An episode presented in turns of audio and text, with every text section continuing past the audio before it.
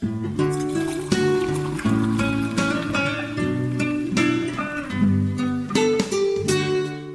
Auf ein Bier, meine Damen und Herren. Wir sind heute hier, um mal wieder über ein Spiel in großer Breite und Ausführlichkeit zu sprechen, nämlich über Resident Evil 7. Das haben wir beide gespielt. Angeblich auch Jochen Gebauer, was für mich bedeuten muss, Jochen, du bist ein viel besserer Spieler, als ich angenommen habe, denn das hast du ja mit geschlossenen Augen dann durchgespielt, oder? Äh, mit geschlossenen Augen und meine Knie schlottern immer noch und ich hatte die letzten drei Tage Albträume. ja. Es gibt nämlich in dem Spiel, das muss man ja dazu sagen, gibt es Spinnen und zwar ganze Türen, die damit überzogen sind. Ja? Also ich bin ja immer noch am Zweifeln, wie du das geschafft haben willst. Äh, in den Passagen hat man einen Flammenwerfer. Ja, schon, aber die springen dich doch dann an und du hast sogar dieses Ding, wo sie auf den Armen sitzen und er den Arm so hinhält und dreht. Ja, da habe ich halt schnell die Hände vor die Augen geschlagen, Mann. aber ansonsten, Gott, habe ich die gerne abgefackelt. Ja, natürlich. Das ja. ja immer, immer gern. Mhm. Na gut, also äh, all die anderen Erlebnisse und wie es so gewesen ist, wenn du die Augen offen hattest, da reden wir später drüber. Jetzt reden wir über Bier. Reden Sie über Bier. Äh, ich rede über Bier. Ich habe vom Andreas, der hat mir eine kleine Lieferung von der Inselbrauerei aus Rügen geschickt und von der hatte ich immer schon mal gehört und gehört, das sollen fantastische Biere sein. Er hat mir drei Stück geschickt und äh, eins davon habe ich tatsächlich schon gestern Abend mit meinem Bruder genascht das Baltic Stout, das war sehr lecker. Und jetzt habe ich das Insel Saison, was anscheinend ein Weißbier ist. Und das habe ich jetzt auch im Vorfeld. Ich bin also heute ausgezeichnet vorbereitet, denn ich habe es schon eingeschenkt. So ein Weißbier trinkt man ja nicht aus der Flasche. Aha. Jetzt bin ich ja verblüfft, weil ich habe auch äh, ein Bier von der Inselbrauerei. Und zwar das Insel Cup. Da steht dran, es sei ein seltenes Bier und es hätte achtfaches Gold in London 2016 gewonnen. Allerdings hatte ich auf den Inselbrauerei Bier Malte vermerkt. Hat der Malte mir das geschickt und der Andreas dir auch? Das ist ja mal famos hier. Ja, ist ja super. Was ja. hast, was, was, was ist das denn, das Inselcup, was du da hast? Du musst hinten drauf gucken, da steht's dann dabei. Also da steht zumindest dann bei mir steht erfrischend, sehr fruchtig und spritzig. Hm, obergäriges seltenes Bier steht da bei mir hinten drauf, da wo der Alkohol steht und äh, äh, mhm. zu welchem Genussanlass äh, du es konsumieren sollst. Trocken, erfrischend, cremig, röstig steht hier. Eine ah. Eigenkreation sei es der Inselbrauerei. Ja, ja, und oben mhm. drüber steht noch der Genussanlass und äh, die Genusskombination. Ja, stimmt, Aperitif, ja, das passt ja ganz gut. Internationale Kategorisierung sei ein Oatmeal Stout. Ah ja, also mein Genussanlass hier ist ja eine sommerliche Erfrischung. Gut, das passt das jetzt nicht. Mal ganz passend. Oh, also jetzt kann man mal fünf Grad sein lassen und äh, meine Genusskombination ist perfekt zu frischen Salaten. Gut, da kann ich jetzt auch nicht mit dienen. Hast du mich gerade als frischen Salat bezeichnet? Sehr unerhört. Super. Gut, dann äh, ich probiere das jetzt mal. Perfekt zum Muscheln. Ah, okay. das Kompliment kann ich also zurückgeben. Oh, das ist lecker. Mm. Das ist tatsächlich ein sehr fruchtiges. Schmeckt gar nicht so, so weizig. Tatsächlich sehr fruchtig, hat aber noch so eine gewisse, so eine gewisse Säure drin. Mm, das ist lecker. Also meins ist auch lecker, das ist aber ganz ungewöhnlich. Also für einen Stout schmeckt es ungewöhnlich fruchtig oder so und so mit so einem bisschen Weißbier-Aroma dabei. Das ist also so ein Stout habe ich auf jeden Fall noch nie probiert. Das kann ich dazu sagen. Mhm. Also meins, hm, doch. Also ich bin jetzt ja auch nicht der weltgrößte Weißbier-Fan, wobei ich, äh, wenn es ein gutes Weißbier ist, schon gerne mal eins trinke. Aber das hier ist äh, durchaus äh, sehr genießbar. Vielleicht jetzt nicht die Sorte Bier oder Weißbier, von denen man 25 am Stück äh, trinkt, äh, sondern vielleicht nur eins oder zwei, aber äh, die sind lecker. Mhm. Hm. Nee, also das ist, das ist auf jeden Fall sehr ungewöhnlich. Auch vor allem sehr viel Kohlensäure für einen Stout, muss ich sagen prickelt. Gut, es könnte an der, könnte an der Flaschengärung liegen. Die Inselbrauereibiere sind ja alle Flaschen gegärt. Aber nicht schlecht, muss ich mhm. sagen. Und auch nicht nach dem Reinheitsgebot gebraut. Ich war auf ihrer Webseite. Na, das ist ja mal ein Skandal. Das, das, ist, ist das überhaupt, gibt es da nicht einen Artikel in der Verfassung, der das verbietet? Na, eigentlich sorgt ja, aber bevor wir jetzt äh, dieses Fass aufmachen, vielleicht nur so viel gesagt, eigentlich sorgt das Reinheitsgebot ja nicht unbedingt dafür, dass wir bessere Biere haben. Ist ja auch nicht bindend. Das, das, hört man ja immer mal wieder. Aber es klingt halt so toll. Ne? Es klingt so, als ob das jetzt irgendwie halt na, eben reiner wäre. Ne? Ja, und es klingt halt auch so, so typisch deutsch. Wir haben hier ein Reinheitsgebot. das auch, aber ich finde Reinheitsgebot, das, das legt immer nahe, dass der andere, der andere Kram ist halt irgendwie verunreinigt, ja. Da ist halt irgendein genau, Sift ja. drin, der genau, mit reingehört. Der Sift verwatzt, verbappt und verseucht. Ja. Ich meine, ja, das ist, klingt wie so ein äh, Ding, das irgendeine Verbraucherschutzorganisation irgendwann mal durchgesetzt hat und gesagt hat, jetzt hören Sie bitte mal auf, ja, diese Asbestbiere zu verkaufen, wir brauchen hier eine Gesetzgebung. Eigentlich finde ich, klingt es ja wie irgendein Slogan, den sich Persil in den 70ern mal aufs Waschmittel geschrieben hat. Das, ja, das bestimmt auch. Wahrscheinlich, äh, da kam das auch bestimmt her. Irgendwann ist der Herr Persil da mal hingegangen und hat gesagt, so geht's nicht weiter. 1516. Ja, genau. Mhm. Damals halt. Ne? Reden wir doch über Spiele oder reden wir, wir haben ja gesagt, ähm, dass wir die heutige Folge so ein bisschen dreiteilen wollen, richtig? Das haben wir gesagt. Das kann ich bestätigen. Ja, wissen doch beide, was wir gesagt haben. Wir müssen mehr Bier trinken. Und zwar soll es nämlich im ersten Teil so ein bisschen darum gehen, dass wir uns etwas allgemeiner über Horrorspiele unterhalten. Dann im zweiten Teil dezidiert über Resident Evil 7, natürlich auch mit einer Wertschätzungskomponente. Der zweite Teil ist allerdings spoilerfrei. Und im dritten, der dann optional für die Leute, die es noch spielen wollen, überspringbar ist, werden wir gegen Ende der Folge hemmungslos drauf losspoilern und uns so ein bisschen, wie wir es bei Soma gemacht haben, über das Ende unterhalten, über wichtige Motive, nehme ich an, in dem Spiel unterhalten und generell darüber sprechen, äh, Spoiler belastet, äh, was uns an dem Spiel interessant vorkam und was vielleicht nicht. Das ist der Plan. Ganz genau. Wir müssen gucken. Ich glaube, wir haben auch bei Soma schon mal so ein bisschen allgemeiner über Horror gesprochen. Ich hoffe, das wird nicht zu redundant. Allerdings ist ja Resident Evil nochmal zumindest in gewissen Fällen oder in gewisser Weise nochmal ein anderes Kaliber. Insofern sollte das nicht allzu deckungsgleich ausfallen, denke ich mal. Hoffen wir es mal nicht. Hoffen wir es mal nicht. Ja. Ja, dann äh, fangen wir doch mal an, Herr Gebauer. Was möchten Sie denn uns mitteilen allgemein über Horror und über Horrorspiele? Puh, ich habe mir da jetzt keine Rede zurechtgelegt. Ähm, ich fange vielleicht einfach mal an, indem ich sage, und da weiß ich tatsächlich nicht mehr, ob ich das bei Soma schon mal erwähnt habe, dass ich überhaupt kein Fan in der Zwischenzeit mehr von Spielen sind, die auf die klassischen Jumpscares setzen, also auf diese klassischen Momente, wo plötzlich ein Monster hinter der Tür ähm, vorkommt, mir ins Gesicht springt und ich dann da sitze und irgendwie ah schreie und mich fürchterlich erschrecke. Das ähm, ist so der Horror, den ich äh, für mich persönlich immer so ein bisschen als Geisterbahn-Horror bezeichne. Weil auch wenn du als, selbst als Kind, wenn man an eine Geisterbahn geht, dann hat man nicht Angst vor diesem Skelett, was dann irgendwann plötzlich aus einem Sarg rauskommt. Man weiß ja, dass das ein Plastikskelett ist. Man der Spaß rührt also nur daher, dass man die ganze Zeit da sitzt und darauf wartet, wann man jetzt erschreckt wird. Und ähm, von dieser Vorfreude beziehungsweise von dieser Angst auf dieses Erschrecken. Ich vergleiche das immer so ganz gerne mit einem, kennst du das, wenn man im Sommer am in irgendeinem Schwimmbad ist oder am Meer steht und sich nicht traut, ins Wasser zu gehen, weil es so kalt ist. Daran erinnert mich das immer so ein bisschen. Das ist so diese, diese, diese Angst vor dem Reinspringen. Und äh, die spielt, finde ich, auch bei diesen, bei diesen klassischen wie ich sie jetzt nenne, Geisterbahn spielen, so ein bisschen, ein bisschen eine Rolle. Und ich fand das als Kind total super. Ich bin als Kind ja auch immer in jede Geisterbahn gestiegen, die nicht bei drei auf den Bäumen gewesen ist. Ich habe mir jeden Horrorfilm angeguckt, der nicht bei drei auf den Bäumen war. Habe ja sogar meinen Vater damals immer da mit in die Videothek geschleppt, damit er mir die ganzen Horrorfilme ausleiht, die ich mir selber wegen den FSK-Freigaben nicht ausleihen durfte. Und jetzt so, als ich, als ich etwas erwachsener, um es so zu sagen, ähm, geworden bin, habe ich immer wieder festgestellt, dass mir das immer weniger und immer weniger gibt. Und mittlerweile ist mir das tatsächlich unangenehm, diese Sorte Spiele zu spielen oder Filme zu gucken, die wirklich nur so auf diese Effekt-Jumpscares setzen. Und ich finde es viel interessanter, wenn Horror im Allgemeinen ähm, bei Spielen kommt es tatsächlich seltener vor, da können wir vielleicht gleich drüber reden, warum. Wenn es mehr auf die Ebene setzt, wie es jetzt zum Beispiel in Lovecraft tut oder auch die Stephen King Sachen, ähm, sondern also weniger auf dieser Erschrecken-Ebene funktioniert, sondern tatsächlich auf einer, ja, auf einer Erkenntnisebene, würde ich jetzt fast sagen, Horror ähm, in Szene setzen. Mhm, mh.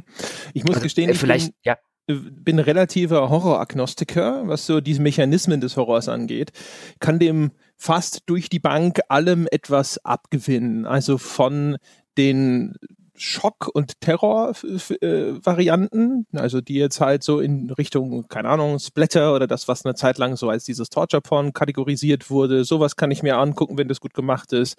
Kann mir aber auch gute psychologische Horrorfilme, kann ich mir sehr schön anschauen, mag ich auch sehr gerne.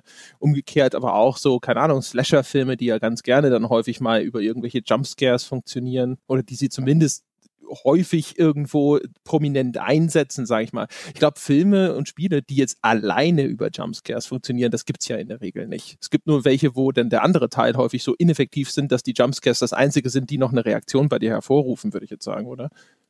Ich weiß nicht, mir würden gar nicht viele Spiele einfallen, die tatsächlich auf einer Horrorebene abseits von Jumpscares funktionieren. Das war wäre so ein bisschen der Punkt, auf den ich hätte, auf den ich hinausgewollt äh, hätte und wäre. Ähm, sie existieren natürlich, aber wenn du die Jumpscares wegnimmst, da kommen wir dann später wahrscheinlich auch bei Resident Evil 7 dazu, gibt es erschreckend viele Horrorspiele, die dann zumindest für mich gar nicht mehr funktionieren. Das ist der einzige, ähm, also auf einer emotionalen Ebene, auf der Ebene, ich habe Angst vor irgendwas, weil letztlich bin ich da schon bei, bei Lovecraft, der ähm, ja mal berühmterweise gesagt hat, dass eigentlich der einzige Grund, ich paraphrasiere jetzt, der einzige Grund für Horror-Fiction sei, im Leser ein Gefühl der Angst zu erzeugen. Und äh, wenn, wenn wir das als Maßstab nehmen wollen würden, und ich persönlich finde, das ist ein ganz anständiger Maßstab, dann gibt es sehr wenige Spiele, bei denen man die Jumpscares rausnehmen kann und ich fühle auf der emotionalen Angstebene noch irgendetwas. Deswegen bin ich ja auch ein mittlerweile zumindest ein viel größerer Freund von anderen Formen von, von Horror. Ich habe vorher so ein bisschen die Erkenntnisebene äh, angesprochen. Was ich damit meine ist, bei Lovecraft zum Beispiel ist es so, also bei dieser Schule des Horrors, um es so zu formulieren, ist es so, dass es sehr viel weniger darum geht, ob man, dass man vor dem Monster Angst haben soll, sondern man soll vor der Welt Angst haben, in der dieses Monster existieren kann. Bei King wiederum kombiniert sich das, finde ich, ein bisschen. Diese Ebene hast du dort auch, aber du hast auch immer diese Monster-Ebene bei King. Also du kannst, bei, bei, bei King, finde ich, spielen diese beiden Ebenen so ein bisschen ineinander. Da sollst du auch durchaus Angst vor dem Monster haben. Und äh, bei diesen klassischen Geisterbahnen, Effekten hast du halt keine Angst vor dem Monster. Du hast auch keine Angst vor der Welt, in der dieses Monster existiert. Es geht alleine um den Effekt, erschreck mich jetzt. Und wenn du den rausnimmst, dann ist eine Geisterbahn nicht mehr sonderlich äh, erschreckend und äh, angsterfüllend. Wenn du eine Geisterbahn bei Tag langläufst ähm, äh, oder bei Licht langlaufen würdest und du nimmst den Erschreckeneffekt weg, dann ist die total ineffektiv. Und so zumindest geht's mir bei vielen Spielen. Aber das ist ja das, was ich sagte. Der Rest ist halt häufig einfach nicht effektiv genug und das Einzige, was dann tatsächlich die Reaktion hervorruft, sind noch die Jumpscares. Das heißt aber nicht, dass der Rest ja ganz fehlt. Man muss ja auch immer gucken, Horror ist ja jetzt äh, auch etwas, was so ein bisschen definiert, was die Atmosphäre angeht, was so das, vielleicht auch das Setting zu einem gewissen Grade bedingt, wo man auch sagen kann, selbst wenn es nicht gruselig ist, ist vielleicht aber dieses Horror-Setting, also vielleicht, keine Ahnung, visuelle Eindrücke, die sehr mobile sind oder die äh, in gewisser Weise vielleicht auch, sag ich mal, pff, eine gewisse Konfrontation mit unangenehmen visuellen Eindrücken oder sonstiges bedeuten. Auch das kann ja was sein, wo man sagt, das finde ich äh, als Genre, Spielart durchaus interessant, ohne dass ich davor sitze und sage, boah, mir zittern die Knie, sondern es ist einfach nur ja, mal was anderes, so wie halt auch ein Shooter mal was anderes ist, wenn er auf einer Insel spielt und das andere Mal eben im Zweiten Weltkrieg oder sonst was. Das, das ist natürlich möglich bei mir ist es so, wenn es, wenn es diese Ebene nicht hat, auf so einer, es ist mal was anderes Ebene, ohne, ähm, ohne diese wirklichen Horrorelemente, geht es halt sehr schnell aus, dass ich das Ganze überhaupt nicht mehr ernst nehme. Dann funktioniert es eher auf so einer komischen, satirischen Ebene, weil gerade Horror, finde ich, ein Genre ist, das bei diesem Suspension of Disbelief, wie man jetzt im Englischen sagen würde, äh, daran enorm hohe Ansprüche stellt. Und mir geht, mir persönlich geht es bei Horror sehr schnell so, dass es dann in eine, in, eher in eine unfreiwillige Komik ausartet, wenn es nicht sehr effektiv gemacht ist. Das ist richtig, aber es ist ja auch zum Beispiel eine legitime Spielart. Wenn du dir zum Beispiel so die Splatter-Klassiker von Peter Jackson anschaust, sowas wie Braindead, das ist ja sogar auf einer gewollt komischen Ebene. Und die Gewalt darin ist dann so überzeichnet, dass sie eben auch schon komische Züge annimmt. Also von daher, weil ich finde es halt immer schlimm, wenn ein Titel sich sehr ernst nimmt, erkennbar erschreckend sein möchte und dann daran aber scheitert. Weil er dann häufig aber auch eben keinen Plan B hat. Er setzt dann halt alles auf diese eine Karte. Und das ist, glaube ich, das große Problem. Es ist dann häufig eine sehr triviale Handlung, die erzählt wird. Es gibt meistens dann auch keine wirklich wirksamen Charaktere oder sonst irgendwas. Es gibt halt einfach wenig, worauf man dann sich sonst stützen kann, wenn diese atmosphärische, erschreckende Ebene fehlgeht. Und ich glaube, das ist natürlich dann ein ganz großes Problem, weil dann sitzt du da, im schlimmsten Fall ist es langweilig und im besten Fall ist es dann vielleicht noch unfreiwillig komisch. So ungefähr ging es mir übrigens bei äh, Alan Wake zum Beispiel, dem ich nie sonderlich viel abgewinnen konnte, das ja sehr viele Leute sehr, sehr gerne mögen. Oder ähm, tatsächlich auch bei vielen früheren Resident Evils, die ich auch nie so wirklich auf einer, auf einer ernstzunehmenden Horrorebene ernst genommen habe. Ich habe die frühen Resident Evil 1 und 2 habe ich echt, echt gerne gespielt. Das war auch noch so ein bisschen die Phase, wo ich äh, jeden Horrorfilm geguckt habe und natürlich sofort jedes Horrorspiel spielen wollte. Aber das waren alles keine Spiele, bei denen ich sagen würde, dass sie mich jetzt äh, nachhaltig in irgendeiner Form geprägt hätten oder bei denen ich nachher, wenn ich äh, äh, dann im Bett gelegen habe, in irgendeiner Form Angst gehabt hätte. Ähm, wie das vielleicht bei einem richtig guten Horrorfilm oder bei einem richtig guten Horrorroman funktioniert. Ich meine, Stephen King zum Beispiel, der hat das ja in den 70ern ähm, zu einem Massenphänomen gemacht. Da haben ja dann wirklich erwachsene, gestandene Männer abends im Bett liegend Angst gehabt und geguckt, dass sie ihre Füße sicher unter der Bettdecke verstaut hatten. ja. Also das ist natürlich schon so ein bisschen der Idealzustand. Also die ersten beiden Resident Evil würde ich auch sagen. Das waren Spiele, die haben schon alleine deswegen einen Eindruck hinterlassen, weil sie zumindest immer in einen, zu einem gewissen Teil der Spiele wirksam waren. Beim ersten Resident Evil meine ich mich vor allem daran zu erinnern, dass ich den ersten Abschnitt im oberen Teil, also im Herrenhaus selber, fand ich sehr, sehr erschreckend auch. Also auch von so ganz von der ganzen Atmosphäre her und von der Machart her fand ich das wirklich sehr, sehr gut umgesetzt.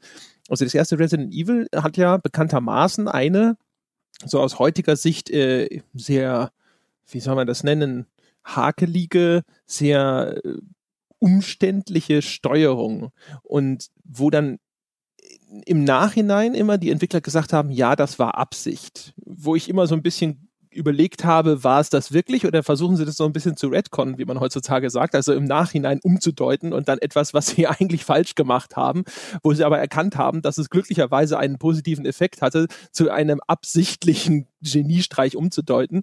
In jedem Falle dadurch, dass man äh, sich sehr langsam äh, nur vorwärts bewegen konnte, man konnte nur schießen, wenn man still steht, man konnte dann nur auf der Stelle rotieren, diese Spielfigur, war es dann, wenn das dadurch, dass dass die Bewegung dieser Spielfigur im Grunde genommen so unnötig umständlich und langsam war, waren selbst diese langsam heranwankenden Zombies als Gegner ernst zu nehmen. Und es entstand so eine Drucksituation, wo du versucht hast, diese störrische Spielfigur auszurichten und einen äh, tre guten Treffer zu landen, auch noch mit knapper Munition. Du wolltest eigentlich unbedingt diesen Kopfschuss, um Munition zu sparen und dann kommt dieser Zombie unweigerlich auf dich zu und es hat eine enorm wirksame Drucksituation aufgebaut. Das Ding war von der Architektur her auch so, dass es sich häufig in relativ beengten Räumlichkeiten mit dieser Bedrohung konfrontiert hat und das war alles zusammengenommen, sehr, sehr effektiv.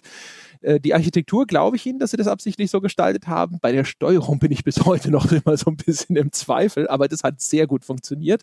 Und dann hinterher aber, wenn man in dieses Versuchslabor unter dem Herrenhaus geht, wenn es dann in diese sehr sterilen Laborumgebungen geht, dann, und dann, dann kommen auch andere Gegnertypen, dann kommen zum Beispiel hinterher ja auch diese, ich glaube, die heißen auch Licker, diese Viecher mit den langen Zungen. Die sind dann für mich nicht mehr so erschreckend gewesen wie die Zombies, weil sie viel abstrakter sind als Gegner und damit automatisch weniger glaubwürdig und, wenig, und viel mehr der Realität entrückt. Dann wird es auch irgendwie ein bisschen frustrierender, weil die relativ agil sind im Vergleich. Und da hat es dann so ein bisschen von dieser, dieser Wirksamkeit verloren für mich. Also ich bin insofern total bei dir, dass ich Resident Evil 1 und auch den zweiten Teil echt, echt gerne gespielt habe. Das hat mir viel Spaß gemacht und in meiner Erinnerung zumindest habe ich damit auch echt viel Zeit verbracht. Und äh, ich glaube, es dann auch nochmal mit Kumpel Paul ein zweites Mal durchgespielt auf irgendwie dem, dem perfekten Durchlauf, also Dinge, die ich jetzt heute vielleicht nicht mehr so machen würde. Ich will gar nichts Schlechtes über das erste Resident Evil sagen, aber bei mir hat es nie auf der emotionalen Angstebene funktioniert. Nicht einen, einen Jota, was zum Beispiel damals bei mir unfassbar gut funktioniert hat, aber vielleicht bin ich da halt einfach auch so für diese literarischen Sachen empfänglicher. Ähm, es gab mal von Software 2000, einem deutschen Unternehmen, die haben damals Text Adventures rausgebracht äh, war wahrscheinlich ein bisschen vor äh, dem ersten Resident Evil tatsächlich. Da hatten die Kollegen von Stay Forever hatten neulich die Kathedrale, was ich fantastisch fand. Und die hatten dann noch Hexuma, also Software 2000 hatte das. Das hatte so eine Lovecraft-Story. Das Auge des Karl hieß das, glaube ich, mit Untertitel. Das hat bei mir total super funktioniert. Zu die Kathedrale gab es damals auch einen Roman. Ich glaube, das hat der Harald Ewes geschrieben, der in der Zwischenzeit verstorben ist. Den fand ich als Kind auch total fantastisch. Den habe ich mir dann natürlich, oder als, ja doch, ich glaube, ich war damals so zehn oder oder so. Also da, das hat bei mir immer viel, viel besser funktioniert. Diese, dieser Horror, der weniger auf der expliziten, was sehe ich hier vor mir Ebene, der, das, das hat mich noch nie ähm, sonderlich beeindruckt, jetzt eben auf der emotionalen Ebene, sondern immer der, ähm, alles, was so ein bisschen eher in meiner Vorstellungskraft stattfindet, das finde ich in der Regel beängstigender und, und wesentlich effektiver. Das ist übrigens genau dasselbe, wenn ich das noch gesagt habe, ähm, auch wenn ich schon das eine oder andere Mal erwähnt habe, warum der weiße Hai so gut funktioniert. Weil er A, natürlich sollst du Angst vor diesem Hai haben und vor diesem Monster, aber warum sind die Leute am Ende nicht mehr ähm, damals äh, in dem Sommer danach nicht mehr gerne ins Wasser gegangen. Da haben ja tatsächlich ähm, im Nachgang dazu ähm, viele Urlaubsgebiete Umsatzeinbußen gehabt, weil die Leute nicht mehr ins Wasser gehen wollten. Nicht, weil die Angst vor dem Hai hatten, sondern weil die Angst vor dem Wasser hatten vor dem Unbekannten, vor diesem, äh, vor den Dingen, die sie da unten nicht sehen können, vor dieser, ja, vor diesem, vor diesem, Lovecraft würde es das kosmische Grauen nennen. Weiß ich nicht, ehrlich gesagt. Ich glaube, die Leute hatten schon den scheiß Hai im Kopf und äh, Wasser in der Hinsicht, äh, das war ja auch vorher schon immer was Bedrohliches für die Leute. Also dieses, du siehst halt die Oberfläche und darunter verbergen sich halt noch so und so viele Meter von irgendwas anderem, was deiner, deinem, deinem Einblick entzogen ist. Das war ja schon immer etwas, was gruselig ist. Das hat ja weder der weiße Hai erfunden noch sich als erster zunutze gemacht. Das habe ich auch nicht gesagt. Ich habe ehrlich gesagt, der funktioniert auf beiden Ebenen. Und natürlich haben die Leute den Hai im Hinterkopf, aber sie haben eben auch genau das andere im Hinterkopf. Der Hai ist dort quasi nicht das, das alleinige Werkzeug, sondern er dient dort beispielhaft vor, die vor der Angst vor dem Unbekannten, wie Lovecraft jetzt sagen würde. Also du hast vor allem damit eine, eine konkrete Bedrohung irgendwo in diesem Unbekannten, was da unter der Wasseroberfläche sitzt, verortet. Das heißt, du hast auch noch eine konkrete Vorstellung davon, was für Grauen dort lauern könnte. Das macht es natürlich automatisch noch, noch schlimmer und noch effektiver. Ähm, Genau. Zu dem Resident Evil aber nochmal ganz kurz. Also da muss man, glaube ich, auch ein bisschen differenzieren, auch wieder, glaub, was, was so die möglichen Varianten von Horror, nenne ich das jetzt mal, an, an, angeht. Resident Evil war nie ein Spiel, was jetzt mich in so einer Form geängstigt hat, dass ich das mitgenommen habe aus dem Spiel raus.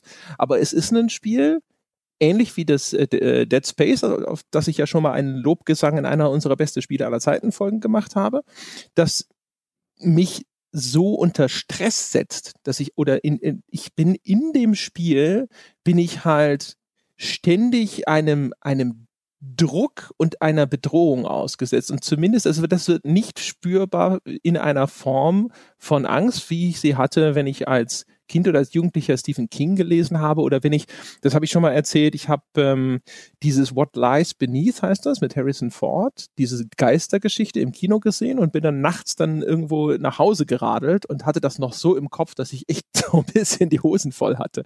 Und das sind so Sachen, das ist so, so typisches Angst empfinden.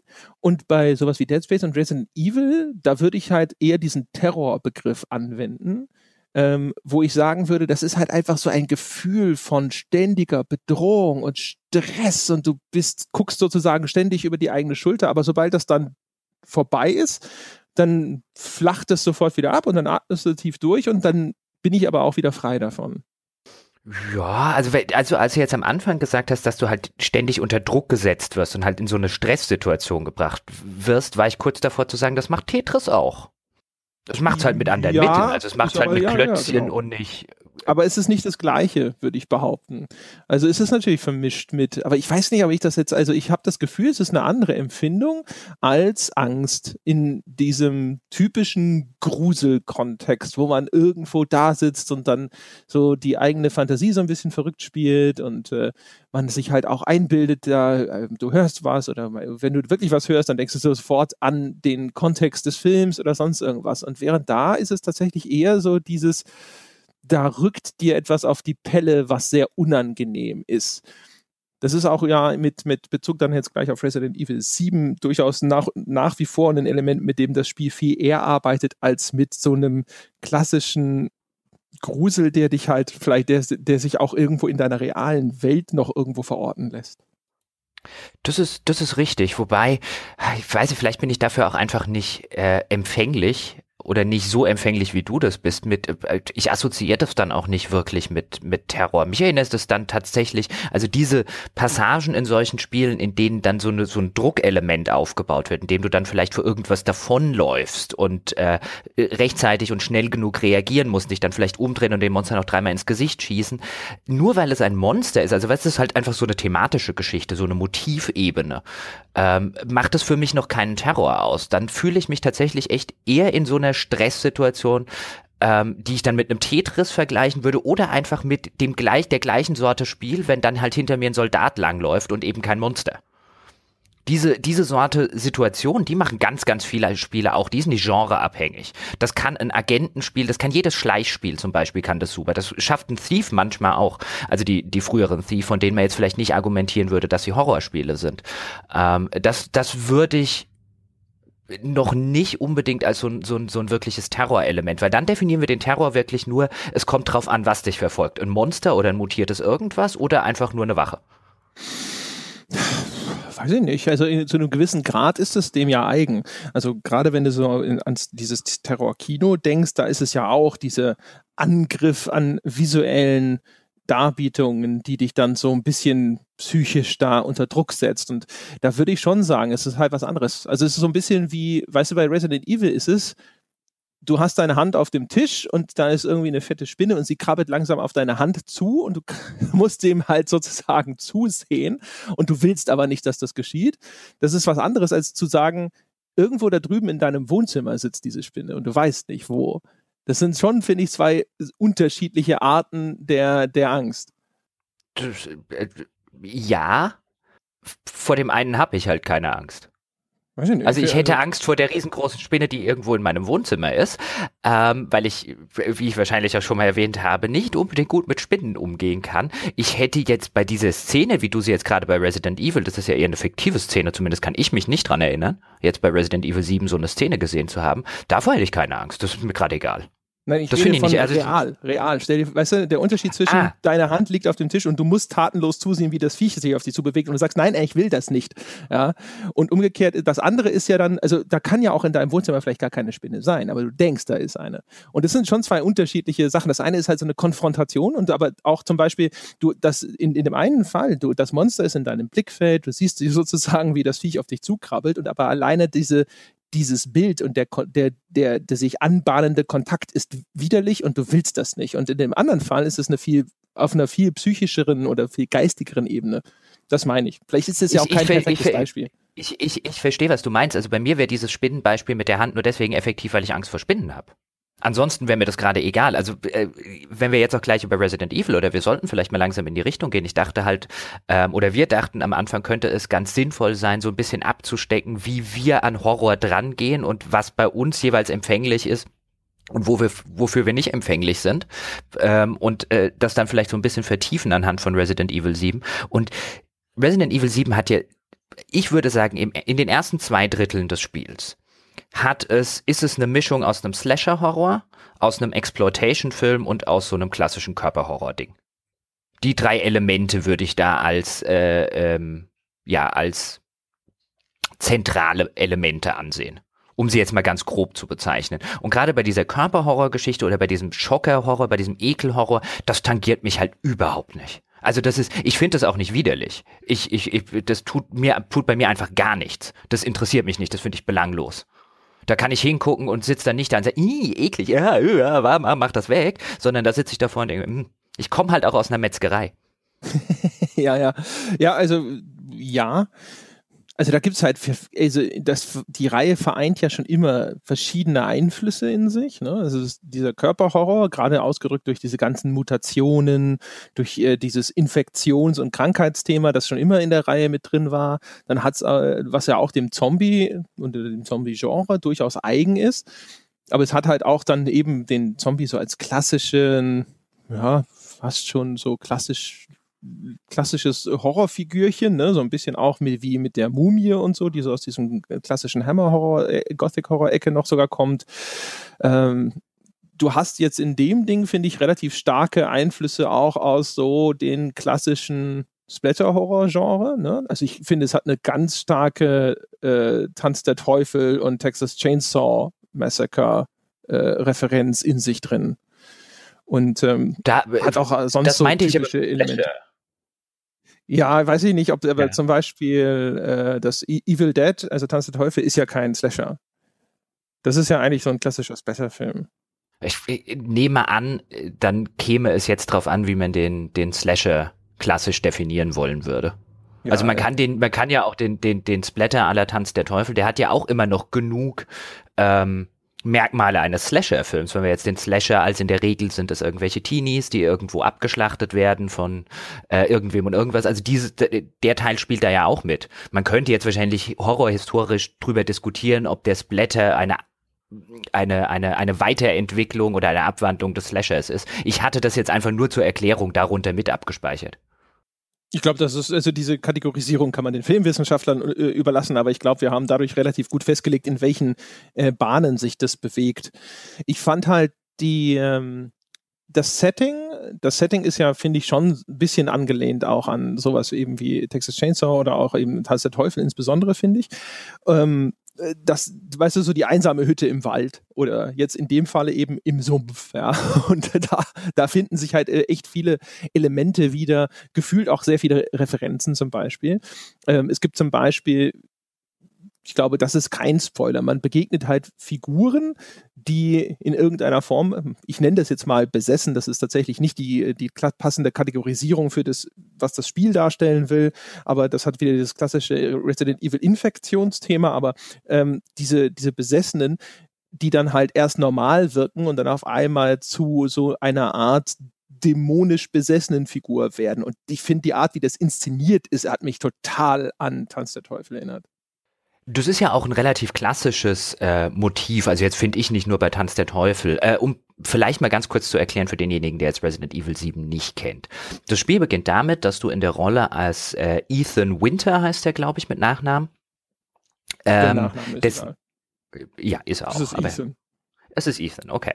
Ähm, in der Rolle des Ethan Winter in dieses scheinbar verlassene Haus, Anwesen in den Sümpfen von Louisiana kommst, weil vor drei Jahren ist deine Frau verschwunden, auch so ein klassisches Horrorelement, denken wir so an Silent Hill oder so, gerade in den zweiten Teilen. Und äh, die hat ja eine mysteriöse, jetzt drei Jahre später hast du eine mysteriöse E-Mail angeblich von ihr bekommen, in der sie dir sagt, du sollst doch dorthin kommen und sie dort rausholen. Und dann fährt halt Ethan zu diesem Haus hin mit seinem Auto und dann steigst du am Anfang aus und dann läufst du erstmal auf dieses Anwesen zu.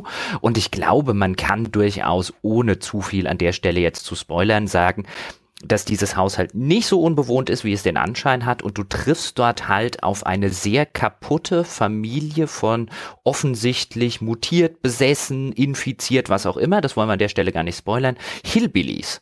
Also so diese, diese klassischen Rednecks sozusagen, die reden auch zumindest der englischen Version in diesem Southern Drawl ähm, und, und, und klingen halt wie die Hinterwäldler. Und diese, diese, der weiße Hinterwäldler ist ja auch ein großes Klischee im amerikanischen Horror. ja, in der Tat, ja, genau.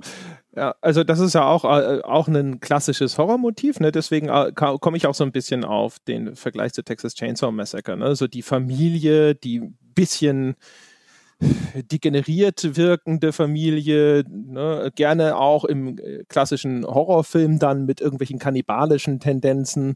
Äh, sowas, das ist natürlich ein typischer, typisches Motiv aus genau diesem Schlag von Filmen ich, die, der Anfang des Spiels übrigens auch eine sehr eindeutige Referenz an Resident Evil 4. Wahrscheinlich der letzte große Streich der Reihe, und dem die Resident Evil Spiele seitdem immer auch so ein bisschen gefühlt versuchen nachzueifern.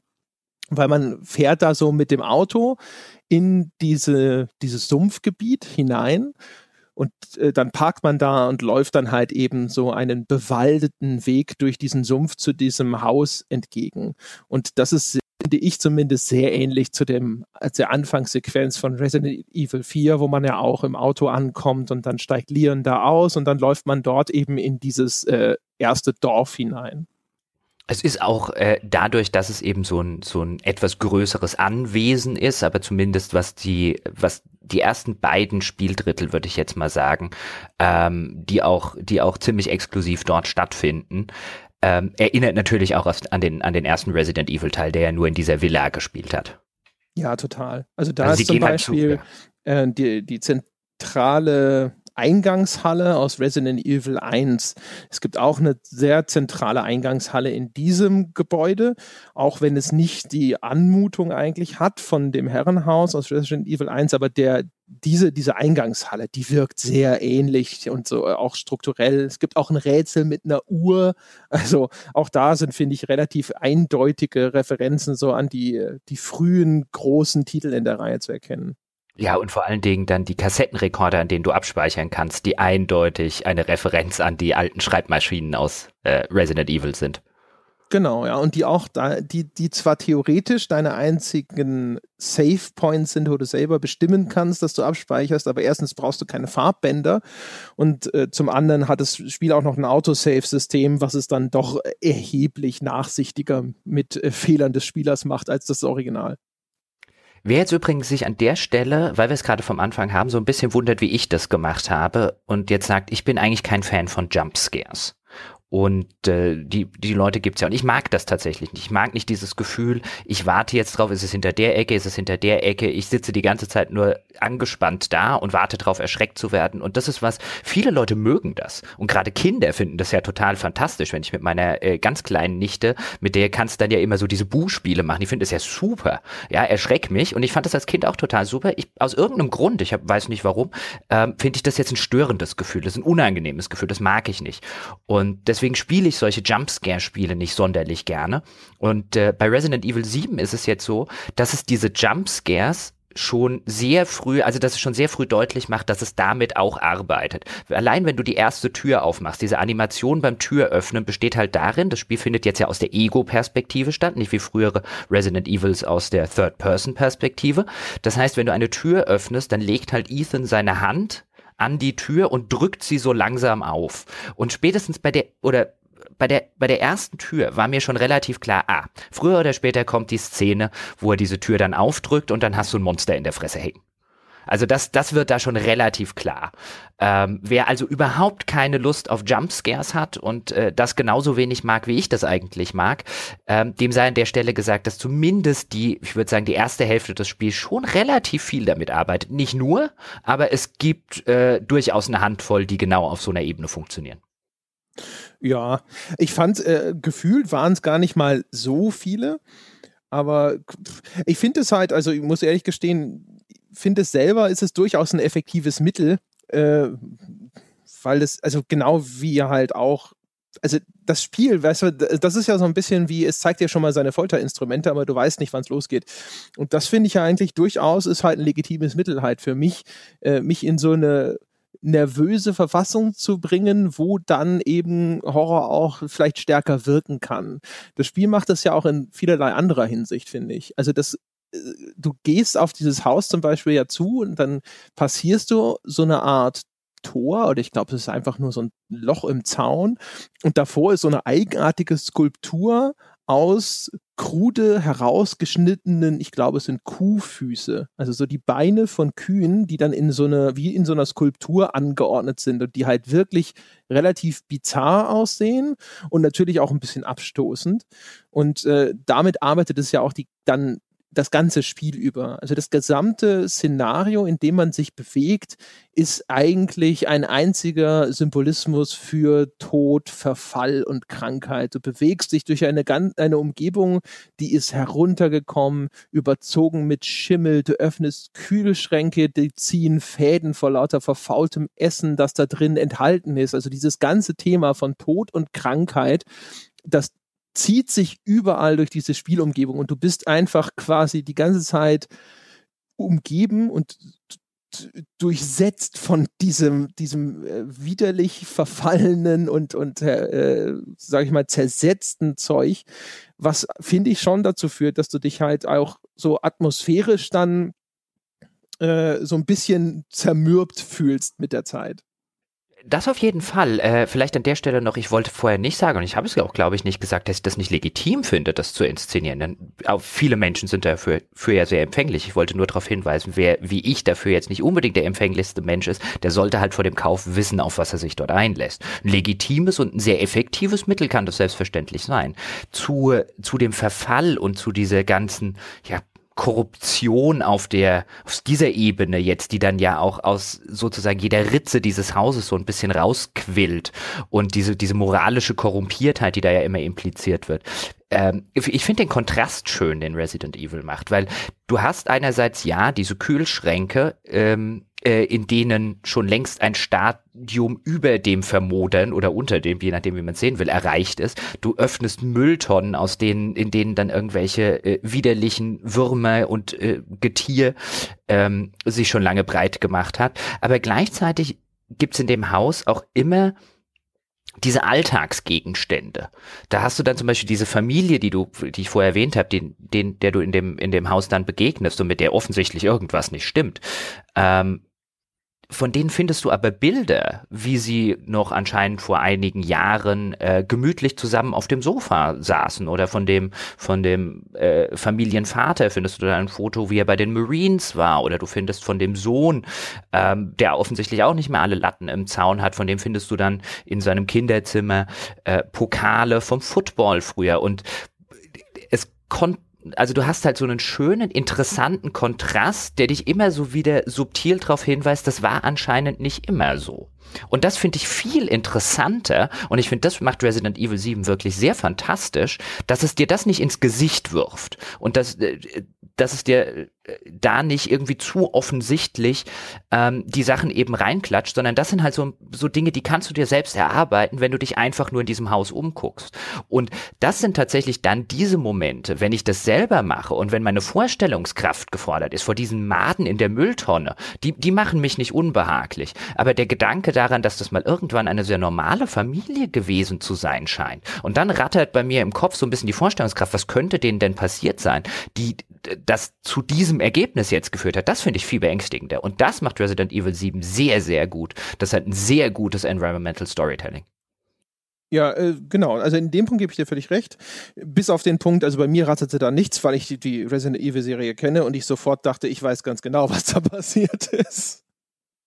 Ja, aber du bist da ja bei sowas auch einfach zu erwachsen.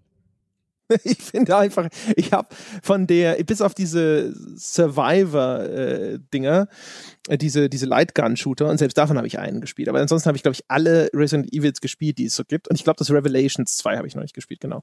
Ähm, und die, die funktionieren halt alle äh, grundlegend immer halt mit den gleichen Erzählmechaniken und vor allem es sind immer auch, auch immer der, der Urgrund allen Übels ist irgendwie immer ähnlich und gleich. Deswegen äh, saß ich da zumindest nicht da und habe groß überlegt, sondern ich habe mir gedacht so, ich weiß genau, worauf diese Scheiße hinausläuft. Wir kommen ja, im Spoiler-Teil dann dazu, ob ich recht hatte, aber das war halt so erstmal egal, ob sie mich überrascht haben oder nicht. Ich bin erstmal davon ausgegangen, natürlich tun sie es nicht. Da geht es aber gar nicht um die Überraschung. Das ist nicht das, was ich meinte. Es geht dann nicht darum, natürlich kann ich mir bei einem Resident Evil auch halbwegs denken, man ist ja nicht auf den Kopf gefallen, worauf es sehr wahrscheinlich hinauslaufen würde, wenn es ein Resident Evil wie alle anderen Resident Evil auch ist. Aber was ich damit meine, ist ein ähm, im, Ko im Gegensatz jetzt zum Beispiel zu den zu den Maden oder dem verfaulten Kühlschrank oder zu dem Schockeffekt, der dann irgendwann kommt. Das lässt mich alles auf so einer, auf so einer emotionalen Ebene relativ kalt. Was ich spannend finde und was ich dann mit diesem Rattern meine, ist ein, wenn ich mir dann überlege, oh, eine glückliche Familie, die ähm, äh, oder halbwegs glückliche Familie, so sehen sie zumindest aus. Was könnte denen passiert sein? Dann will ich nicht darauf hinaus, was ist denn am Ende der Plot-Twist, sondern dann kann ich mich in diese Personen so ein bisschen reinfühlen, dann, dann wird's für mich real.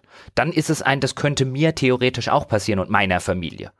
Dann nimmt mich das ein bisschen mehr mit. Wenn du diese Dimension nicht hättest und das wären einfach nur irgendwelche kannibalistischen Texas Hillbillies so ungefähr, dann wird mich auch das total kalt lassen. Hm, ja, also du okay, musst, damit, ja, damit Horror funktioniert, muss er, muss er irgendwo mich ansprechen.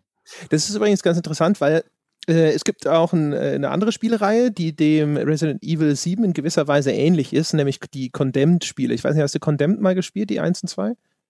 Äh, nein, habe ich nicht. Ich habe nur drüber gelesen. Die werden ja sehr gelobt. Ja, gut, sind hierzulande, glaube ich, beschlagnahmt. Von daher, muss, wir, wir, möchten diese Spiele auf gar keinen Fall in irgendeiner Form anpreisen. Aber ähm, bei Condemned ist es auch zum Beispiel so gewesen, dass du sehr, sehr, sehr viel Zeit damit verbringst, durch irgendeine heruntergekommene, verfallene, kaputte Umgebung zu laufen. Da eher so ein bisschen, weil da geht sehr viel um Wahnsinn, aber also wirklich nicht und äh, relativ alltäglichen Wahnsinn sozusagen, also wirklich Menschen mit psychischen Problemen. Wir hatten im Forum ja auch schon mal den Vorschlag, dass man mal über die Darstellung von psychischen Krankheiten in Spielen sprechen sollte und die Condemned-Spiele wären in der Hinsicht vielleicht auch ein ganz interessanter Ansatzpunkt.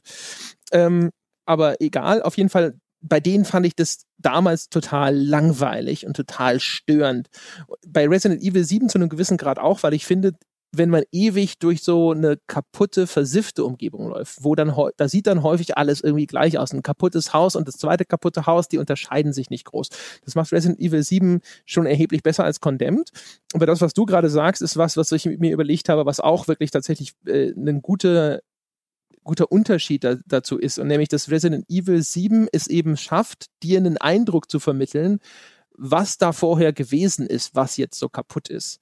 Und das fehlt in Condemned, wo du halt häufig dann gehst in den Keller von irgendeiner Grundschule, die hat halt auch einfach keine Historie, für die, die für die Handlung relevant ist, keine Bedeutung, die gibt es keine Vorgeschichte. Du hast nicht gesehen, wie das mal eine blühende, glückliche Grundschule voll von spielenden Kindern gewesen ist. Und das ist tatsächlich ein durchaus äh, wichtiger und auch deswegen bemerkenswerter Unterschied, weil dadurch bekommt das Ganze tatsächlich eine historische Dimension sozusagen, wo du auch weißt, es gab mal ein Vorher, wo es nicht so gewesen ist.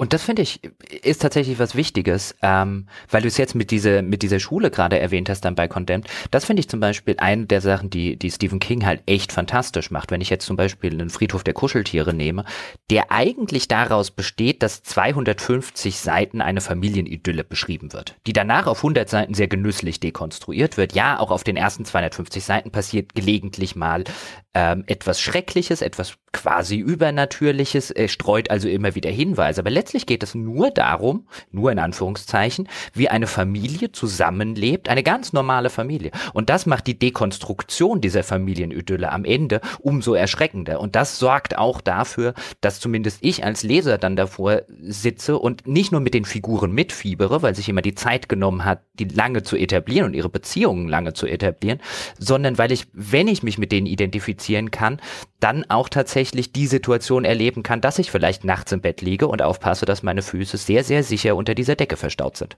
Ja, das ist ja sowieso ein Problem von Spielen. Ne? Die haben oder sie glauben zumindest, dass sie keine, keine Möglichkeit haben, diesen Teil inszenatorisch für den Spieler wirksam, interaktiv umzusetzen und dass sie halt irgendwie direkt so zu diesem Action-Teil, nenne ich das jetzt mal, kommen müssen und versuchen das dann im besten Falle eben jetzt wie auch bei Resident Evil 7 nochmal so ein bisschen rückwirkend zu etablieren durch Dinge, die sie dem Spieler zeigen oder die sie den Spieler finden lassen. Und bei an den allermeisten Spielen ist es dann halt eher so ein bisschen wie in äh, John Wick, ich weiß nicht, das ist ein Kinofilm, äh, wo Keanu Reeves so einen Killer spielt und dann wird halt wirklich, es gibt so einen, es gibt so einen, äh, so einen Running Gag oder so einen so eine Trope, sage ich jetzt mal, ein Stereotyp, äh, was so Drehbuchschreiben äh, angeht. Und da geht es halt um, das nennt sich halt Kill the Puppy.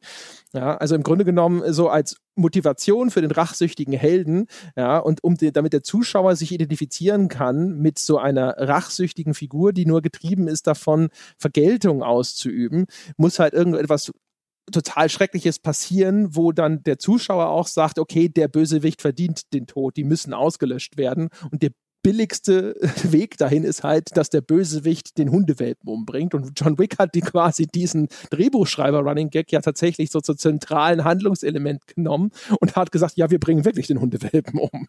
Ja? Und ähm, dementsprechend, und genauso funktionieren halt die meisten Spiele. Ne? Sie zeigen dir am Anfang irgendwas, was halt verdeutlichen soll, warum diese Bedrohung, der du ausgesetzt bist, tatsächlich schrecklich und böse ist und dann bitte losmarschieren. Und wenn sie ganz faul sind, nehmen sie Nazis, dann müssen sie das nicht mal zeigen. Äh, ganz kurz übrigens, finde ich ganz interessant, ähm, äh, für 30 Sekunden abschweifen. Ich habe neulich mal wieder Dead Zone von King gelesen. Auf Deutsch, glaube ich, das Attentat, äh, eines seiner frühen Werke. Und der Bösewicht darin, äh, eins der ganz frühen Kapitel besteht darin, wie er einen Hund umbringt. Und nur weil du es gerade mit den Puppies gesagt hast, das ist ja mittlerweile so ein Klischee geworden, dieses, okay, der einfachste Weg ist, bring doch einfach einen Hund oder bring einen Welpen um, weil man weiß ja mittlerweile, dass Zuschauer darauf sehr, sehr emotional und sehr, sehr verärgert reagieren. Und da habe ich allerdings wieder festgestellt, ein, so gut wie ich diesen Kniff mittlerweile kenne, und der ist mir rational total bewusst, was für ein fantastischer Schriftsteller King ist, weil ich das immer noch davor, du Arschloch, der arme Hund, ja, ich der kriegt's echt so gut hin. Ich muss sagen, also auch also bei John Wick funktioniert das auch. Ja. Der, Hund ist schon niedlich. Der Film ist halt auch äh, sehr schön stilisiert, dann hinterher mit der, mit der ganzen Gewalt und sowas. Ist ein, ein cooler Actionfilm, will ich gar nicht bestreiten. Es ist halt nur sozusagen echt so ein sehr, sehr billiges Ding. Ich meine, King ist ja sowieso, der ist ja auch deswegen brillant, weil er solche Stereotypen zum Beispiel wunderbar einsetzen kann. Also wie viele typisch äh, überzeichnete Schulbullies hat King schon in seinen Romanen beschrieben. Die Bedrohung des Kindes als ein möglichst hilfloses, wehrloses Objekt ist ja auch ein wiederkehrendes Thema bei ihm und so. Ist ja nicht so, dass jetzt Stereotype sind ja nicht per se immer scheiße. Sie sind ja meistens dann scheiße, wenn derjenige nichts Neues damit anzufangen weiß. Ja, oder wenn derjenige zu wenig handwerkliches Talent hat, um sie trotzdem interessant zu machen. Ja, genau. Ne? Also wenn es halt sozusagen dann der, der, nicht nur die, der, die billige Lösung ist, sondern halt eben auch noch in Ermangelung von eigenen kreativen ich mein, Fähigkeiten. Ja, und ich meine, Klischees und Stereotypen existieren ja deswegen, weil sie tatsächlich existieren. Also ich meine, der Schulbully existiert, weil jeder einen Schulbully kennt und jeder in der Schule irgendwann mal von einem gebullied wurde, außer er war selber ein Bully und dann soll er sich an der Stelle bitte was schämen. Ähm, deswegen funktioniert oder gibt es die Stereotypen ja. Und wenn du die so gut umsetzen kannst, dass sich tatsächlich jeder wieder zurück in seine Schulzeit erinnert fühlt und sich wieder daran erinnert, wie das war, von so einem Bully gebullied zu werden, dann sind die auch effektiv. Häufig genug macht man sich aber oder machen sich Autoren einfach nicht die Mühe, so weit zu gehen oder sind einfach nicht gut genug. Ja, genau. Also wird, wird, sicherlich auch Leute geben, die einfach durch die Schule gegangen sind, ohne selber Bully zu sein und ohne gebullied zu werden. Aber so ist, das ist einfach eine sehr große äh, Überschneidung da, wo viele, viele Menschen da sitzen und damit in irgendeiner Form was anfangen können und sei es halt vielleicht auch einfach in einem anderen Abschnitt ihres Lebens, in einer anderen Konstellation und man sich, oder auch einfach, wo, wo das eigene Gerechtigkeitsempfinden auch einfach automatisch anspringen muss. Also deswegen sind ja zum Beispiel auch dann eben gerade sowas wie Tiere. Tiere sind natürlich auch per se erstmal unschuldig. Ne?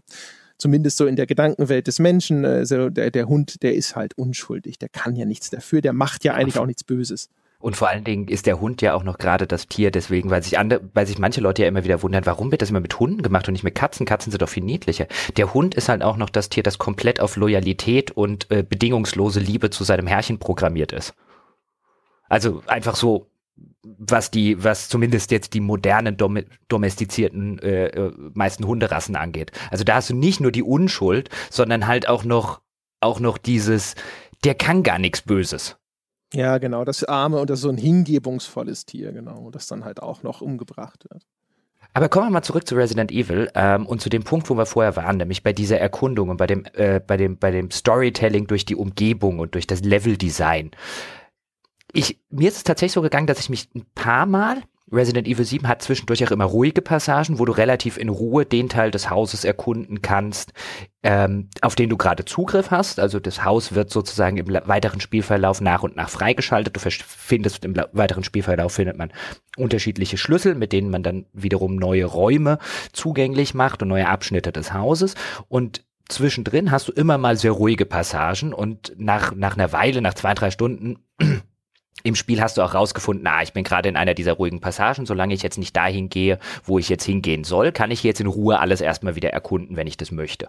Und in diesen ruhigen Passagen, wenn man sich dann tatsächlich die Zeit nehmen kann und sich Dinge angucken kann und dieses Environmental Storytelling auf sich wirken lassen kann, hat es mich so ein bisschen an eine Horrorvariante von Gone Home erinnert weil es tatsächlich viele Dinge hat, die du dir angucken kannst, die du lesen kannst oder bei denen du selbst wenn du sie nicht genauer jetzt in die Hand nehmen und drehen kannst, wie du es bei manchen Objekten machen kannst, aber wo es einfach interessant ist, sich den Raum anzugucken, weil sich da offensichtlich jemand Gedanken gemacht hat bei diesem ganzen Design. Da steckt so viel Liebe zum Detail im Level-Design drin, dass es teilweise äh, ähm, echt, echt schön ist. Und ich, unwillkürlich fühlte ich mich so ein bisschen an Gone Home erinnert und hätte mir gewünscht, dass sie ähnlich wie Gone Home noch mehr Objekte zum Lesen, zum Reingucken, zum Angucken gemacht haben. hätten, die mich so ein bisschen an dem Familienleben hätte teilhaben lassen, dass diese Familie gehabt hat, bevor ihnen passiert ist, was auch immer ihnen passiert ist. Das hätte ich total effektiv gefunden. Ja, ja, absolut. Also kann ich nur 100% unterschreiben. Äh, der Vergleich mit Gone Home ist in der, in, in der Hinsicht sowieso schön. Ich habe auch ganz viele Momente gehabt, wo ich gedacht habe, so, boah, zum Beispiel die ganzen äh, Dokumente, die du findest, die sind sehr Resident Evil typisch. Sehr, sehr kurze Texte, häufig natürlich, also findest später dann halt auch so äh, diese Erlebnisberichte von Leuten, die äh, irgendwelchen schlimmen Ereignissen, die da stattgefunden haben, ausgesetzt wurden und die so ein bisschen die Herleitung und das nahende Grauen ausdrücken. Also du weißt schon, was da Schreckliches passiert hinterher und du liest dann den Bericht von jemandem, der so langsam auf diese Erkenntnis zusteuert. Das sind ganz typische typischer Resident Evil Fund sozusagen. Und bei die sind halt alle sehr, sehr kurz, sehr, sehr knapp. Und da habe ich mir tatsächlich ab und zu gewünscht, so, boah, ich wünschte, ihr wärt tatsächlich ein bisschen länger oder ein bisschen ausführlicher. Natürlich habe ich mir auch wie immer gewünscht, sie wären ein bisschen besser geschrieben, aber sie waren bei weitem besser, als das in früheren Teilen der Reihe der Fall war.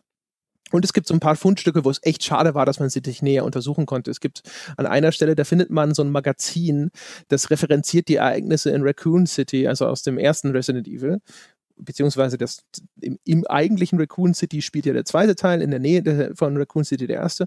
Und da habe ich echt gedacht, so, boah, Mensch, schade. Schade, dass man das Magazin und diesen Artikel nicht anschauen und lesen kann. Das hätte mir echt gut gefallen. Was ich auch tatsächlich ein bisschen schade fand, ich meine, das ist jetzt wirklich Nitpicking, aber viele von diesen Dokumenten kannst du tatsächlich dann zwar in die Hand nehmen, aber du kannst sie nicht auf dem Dokument lesen, sondern du musst dann eine, eine Taste drücken und dann wird's halt so auf dem Bildschirm eingeblendet, was echt unschön ist. Das fand ich zum Beispiel auch bei Gone Home sehr nett gelöst, dass du in der Regel, wenn du einen Brief gefunden hast, dann hast du den halt auch in der Handschrift gelesen.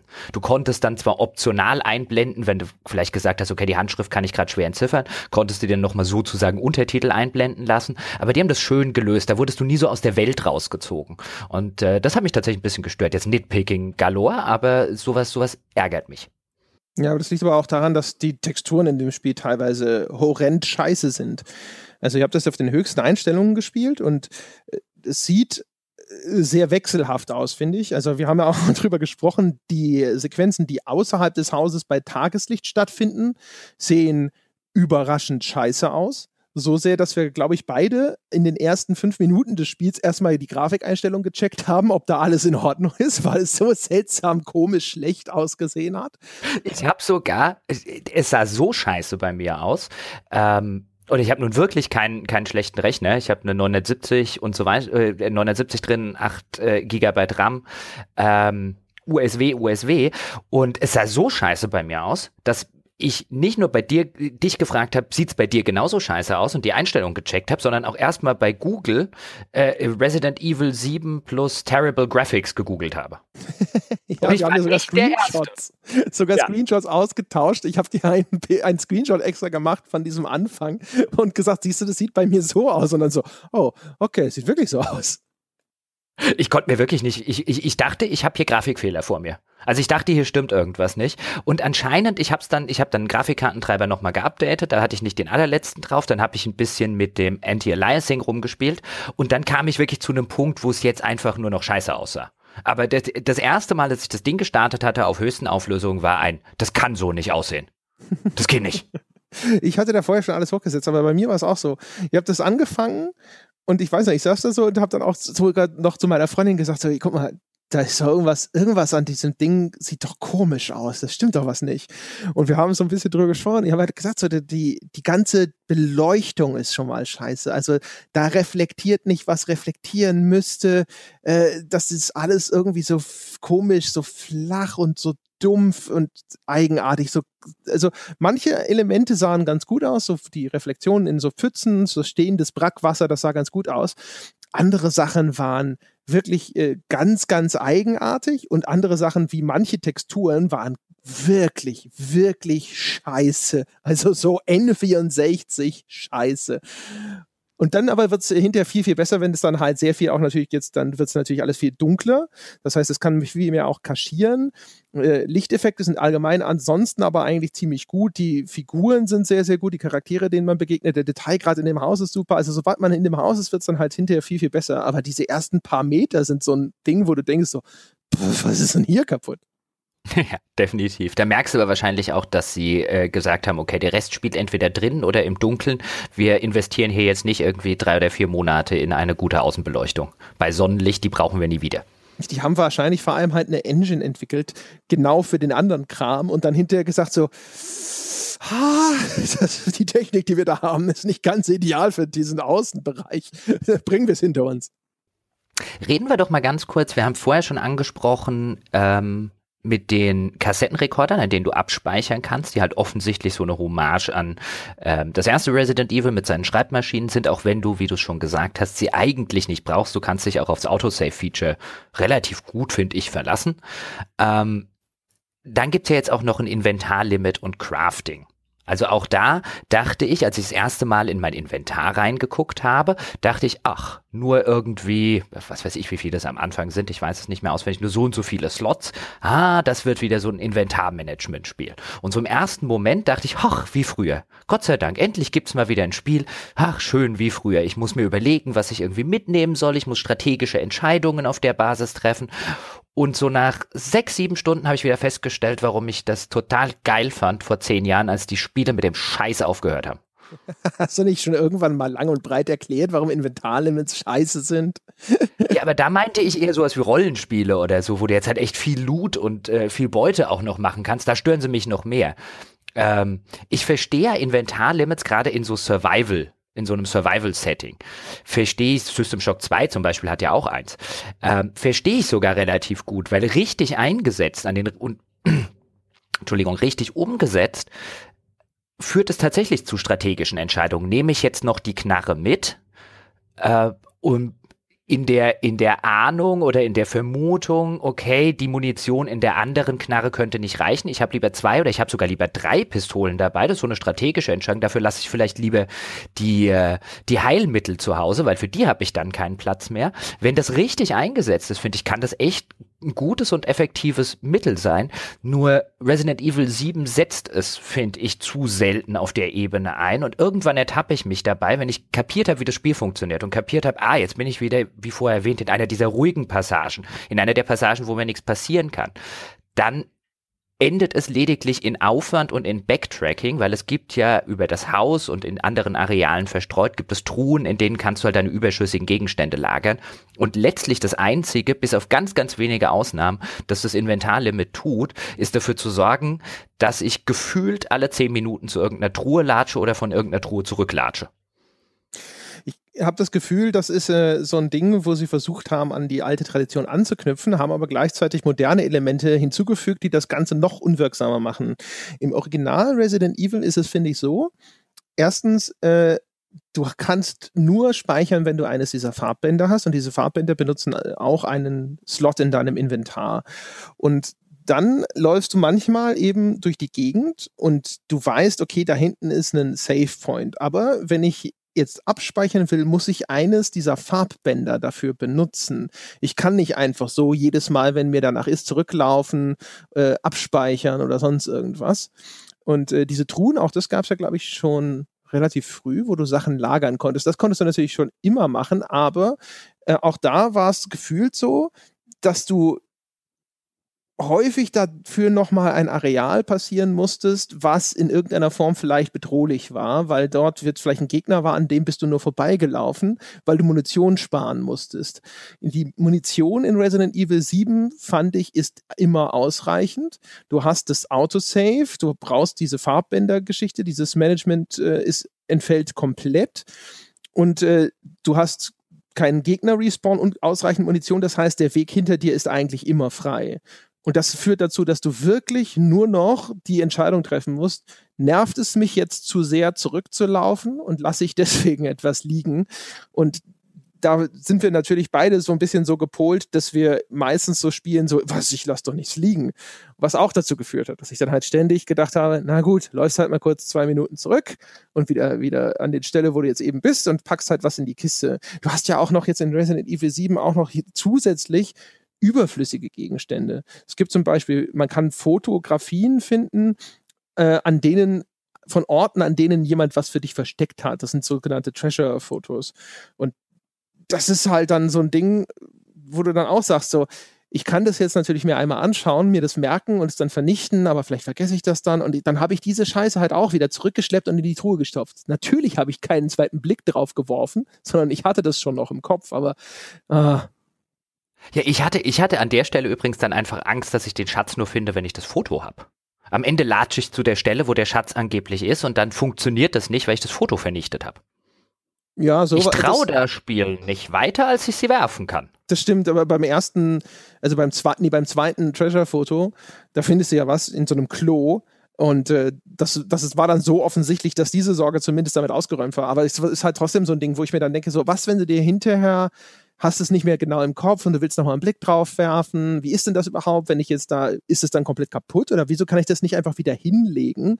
All solche Sachen. Also auf jeden Fall, unterm Strich lief es halt eben im wahrsten Sinne des Wortes darauf hinaus, dass ich halt zurückgerannt bin und Zeug in diese Kiste gepackt habe. Und das war einfach wirklich nur mühselig. Das hat dem Spiel auch wirklich nichts hinzugefügt. Es war jetzt nicht so, dass ich da saß und dann irgendwie dachte so, oh, jetzt muss ich eine schwierige strategische oder taktische Entscheidung treffen, sondern es war nur ein, bin ich bereit, die nötige Geduld aufzubringen, Entscheidung.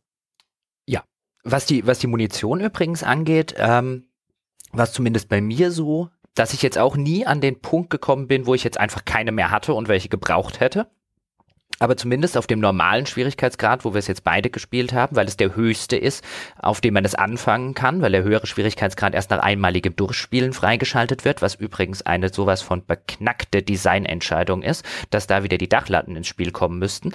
Ich fand nämlich normal tendenziell einfach zu leicht und hätte gerne höher gestellt, aber ich darf ja nicht, ohne dass ich es einmal durchgespielt habe. Wie bescheuert ist bitte das? Aber nochmal zur Munition ich war durchaus so ein paar Mal immer an der Stelle, wo ich gedacht, oh, jetzt musst du aber wirklich, wirklich aufpassen. Hoffentlich stehen hinter der nächsten Ecke jetzt nicht noch vier Gegner, weil dann wird's echt eng. Also ich hatte nie eine akute Munitionsknappheit, aber ich hatte immer die Angst vor der Munitionsknappheit so ein bisschen im Hinterkopf gehabt. Und deswegen fand ich das ganz, ganz äh, äh solide gelöst ich fand es nicht schlecht, äh, weil es ist durchaus so, dass du nicht rumballern kannst, wie du willst jetzt ist es aber natürlich auch wieder Resident Evil und äh, es hatte ja auch immer diesen Back to the Roots Ansatz, den es so ein bisschen propagiert hat und ich hatte deswegen zumindest halt immer die Befürchtung, Munition könnte knapp sein, habe dementsprechend agiert und hatte deswegen immer genug zur Verfügung und wie es halt, aber das ist natürlich auch relativ typisch für solche Art Spiele. Am Anfang fand ich es noch effektiv, da musste ich auch wirklich drauf achten. Nach hinten raus war es überhaupt kein Problem mehr, da hattest du mehr als genug. Ja gut, aber nach hinten raus, mein Gott, was in meiner Kiste rumlag. ja. ja ich, hätte ich könnte einen Heilkräuterversand aufmachen. ja, und ja, ja. Ach, ich könnte einen Wald von dem Zeug könnte ich pflanzen. Genau. Ja, und das, das Crafting-System, das du übrigens erwähnt hast, also ehrlich gesagt, also das hat mir nun gar nichts gegeben. Also das ist so, als ob ich, da hätten sie auch halbe Heil Heilkräuter einführen können, weißt du, so wie diese Herzteile in Zelda, wo dann erst vier Stück ein Ganzes ergeben. Also, also ob ich jetzt diese Chemikalien da einsammle, da haben sie ja auch hinterher, machen, machen sie damit rum mit diesem Crafting-System. Da gibt es dann eine Chemikalie, mit der du zum Beispiel die Munition aufspalten kannst, um damit wieder irgendwie diese Einzelchemikalie zu bekommen, wo du dich entscheiden kannst, ob du daraus einen Heiltrank machen kannst oder Munition machen kannst. Und es gibt dann halt starke Chemikalien, mit denen kannst du dann halt besonders starke Munition machen und all so ein Schnickschnack, wo ich mir gedacht habe, so, boah, versteck halt einfach an der Stelle nur äh, zwei Patronen von der starken Munition. Ich weiß, es führt so ein bisschen dazu, dass man noch obsessiver die, Ge die Gegend absuchen muss, weil man halt eben diese einzelnen Komponenten haben muss. Ne? Also du hast nur die Chemikalie, bringt dir nichts. Du hast nur Schießpulver, bringt dir nichts. Erst wenn du beides zusammen hast, kannst du es zur Munition zusammenmischen. Das heißt, du musst natürlich dann effektiver absuchen, während wenn du jetzt jedes Mal gleich die fertige Munition finden würdest, dann hättest du sie halt, du hättest vielleicht nur weniger. Das heißt, der Druck zur Exploration ist ein bisschen geringer, aber insgesamt hat mir das ehrlich gesagt relativ wenig gegeben und ich habe dann spätere Dinge, ich habe zum Beispiel, es gibt so Psychopharmaka, die kannst du nehmen und dann zeigt es dir alle Gegenstände in der Umgebung an. Das habe ich, glaube ich, einmal benutzt. Ich habe das nicht ein einziges Mal benutzt. Die sind sofort an die nächste Wand geflogen, die Dinge. Ja, Nur Platz in, im Inventar. Kiste, genau, ja. Ja, nur Platz. Nee, die habe ich, glaube ich, nicht mal mehr irgendwann zur Kiste geschleppt. Die habe ich einfach so liegen lassen. Das war wirklich Kropfzeug. Das Einzige, was es tatsächlich ganz effektiv macht, ist ja dadurch, dass es mit so einer künstlichen Inventarverknappung arbeitet, so frustrierend oder so nervig, wie die teilweise auch ist. Aber dafür steht man wirklich da, wenn man mal einen Rucksack findet, weil ein Rucksack erweitert dein Inventar und du siehst den auf irgendeinem Tisch rumstehen, geht's mir zumindest, da stand ich wirklich da, Halleluja, ich bin auf eine Goldader gestoßen. Ja, das stimmt. Also so einen Rucksack zu finden, das war ein großer Moment. Ich habe mich mehr über die scheiß Rucksäcke gefreut, als über neue Waffen hinterher. Weil das waren ja auch, also zum Beispiel, du, du, du findest ja später dann zum Beispiel einen Granatwerfer und einen Flammenwerfer. Sollte man ja meinen, oh, das sind bestimmt voll die krassen, starken Waffen und dann bist du total froh, dass du die bekommst. Und der Flammenwerfer, der ist halt gegen einen Typ Gegner unverzichtbar, nämlich gegen diese Insektenschwärme und oder, oder wenn du halt Spinnen von einem Schrank wegrösten willst, an den du gerne ran möchtest. Aber ansonsten ist es halt alles nur so Zeug gewesen, wo ich gedacht habe, so, oh ja, Hauptsache die Schrotflintenmunition geht mir nicht aus. genau, die Schrotflinte. Die, äh, du kannst ja dann auch, du kannst ja auch, du findest im Laufe des Spiels, ich glaube, du findest insgesamt zwei Repair-Kits, mit denen kannst du dann noch optional Waffen reparieren, die kaputt irgendwo in der Spielwelt rumliegen. Und sozusagen damit Upgrades machen. Also das ist eine bessere Schrotflinte und eine bessere Pistole. Mag sein, dass ich jetzt irgendwo ein anderes Upgrade-Kit oder ein anderes Repair-Kit noch vergessen habe und es geht bei drei Sachen. Ähm, ich hatte zwei gefunden und auch da habe ich mir wieder gesagt, ach, dann gebt mir halt auch das Upgrade. Aber nein, das Ding macht dann mehr Schaden, die neue Pistole oder die neue Schrotflinte. Dafür gehen weniger Patronen rein. ja, ja, genau. Ja. Also dann belohnen mich doch wenigstens, weil an der Stelle bauen sie, ganz kurz noch, an der Stelle bauen sie dann eine strategische Entscheidung ein. An der Stelle, wo ich als Spieler nur belohnt werden will, dass ich am Arsch der Welt dieses Repair-Kit gefunden habe und dann, dann freudestrahlend damit zur kaputten Schrotflinte laufe und denke, boah, jetzt habe ich die super Schrotflinte. Ach, da passen nur zwei Kugeln rein. Ja, das war bei mir übrigens ganz genauso, weil man kann ja auch antike Münzen finden in dem Spiel. Und mit den antiken Münzen kann man dann hinterher an einer Stelle verschiedene Belohnungen freischalten und die kosten unterschiedlich viele antike Münzen. Und ich habe extra gespart und habe mir die Magnum gekauft, ist eine besonders starke Pistole. Und dann kriege ich die und die hat eine Patrone im Lauf und ansonsten gar nichts und die scheiß Magnum-Munition, ich habe vielleicht im gesamten Spiel danach, hinterher bin ich auf zehn Schuss oder so gekommen. Das war der nutzloseste Scheiß und ich habe extra dafür äh, eine andere Belohnung liegen lassen, die meine maximale Gesundheit erweitert hätte. Und da habe ich echt gedacht so, boah, ihr Spackos, ey. Ich habe extra gedacht so, Mensch. Du hast, du hast aber in deinem Leben schon mal ein, ein Computerspiel gespielt, oder? Wie kommt man auf die Idee, sich da die Magnum zu nehmen und nicht die Dinge, die deine, deine maximalen Hitpoints oder deine Nachladegeschwindigkeit erhöhen? Das sind die beiden anderen Gegenstände, die man kaufen kann. Erst die Stats, dann das Equipment. Mann. Ja, aber ich hatte nie, bis zu dem, also zu dem Zeitpunkt, ich war nie in Bredouille mit äh, zum Beispiel mit Heilkräutern. Ich hatte eigentlich immer auch genug Gesundheit, um mich wieder aufzupumpen. Und ähm, deswegen habe ich gedacht, so, naja, du, du kommst eigentlich immer klar mit den Heilmaterialien und auch der Gesundheit äh, entsprechend, die du hast. Aber ne, und vor allem, wenn du Gegner effektiver aus dem Weg räumen kannst, dann verlierst du weniger Gesundheit und du kommst jetzt schon gut aus. Also ist das eigentlich die sinnvollere Entscheidung. Aber es zählt natürlich nur dann, wenn du diese Waffe auch tatsächlich benutzen kannst. Apropos da noch eine Sache, ich weiß nicht, ob dir das aufgefallen ist, aber das hat mich äh, zur Weißglut getrieben. Irgendwann hatte ich halt zwei Pistolen, also die abgegradete und die äh, normale Pistole. Schlicht und ergreifend deswegen, weil du das Magazin einer Pistole nicht ausleeren kannst. Ja, das, das weiß ich nicht. Ich hatte diese zweite Pistole nie repariert, deswegen. Ja, weil ich hatte sie repariert und dann hatte ich in der ersten halt noch zehn Kugeln drin. Und wenn du dann wirklich mal an den Punkt kommst, wo du vielleicht äh, halt nur noch 15 Kugeln hast und du sagst halt, ich will die Kugeln da wieder rauskriegen. Ich habe, glaube ich, wirklich 20 Minuten lang rumprobiert und dann irgendwann gegoogelt und festgestellt, alles klar, der Typ kann echt viel. Er kann zum Beispiel Raketenwerfer schießen, ohne je eine Ausbildung dafür gehabt zu haben, aber ein Magazin aus einer Pistole entfernen kann er nicht. ja, das ist natürlich ärgerlich. Aber wenn wir über, über Dinge sprechen, die uns zur Weißglut gebracht haben, dann können wir mal anfangen, so ein bisschen auch über Gameplay und Spielmechanik zu sprechen, was das Kampfsystem nämlich angeht. Also bei Resident Evil 7 ist es nämlich so, dass du zwar die meiste Zeit äh, mit irgendwelchen Distanzwaffen agierst, aber erstens startest du erstmal nur mit einem Messer und du hast vor allem sehr viele Nahkampfsituationen.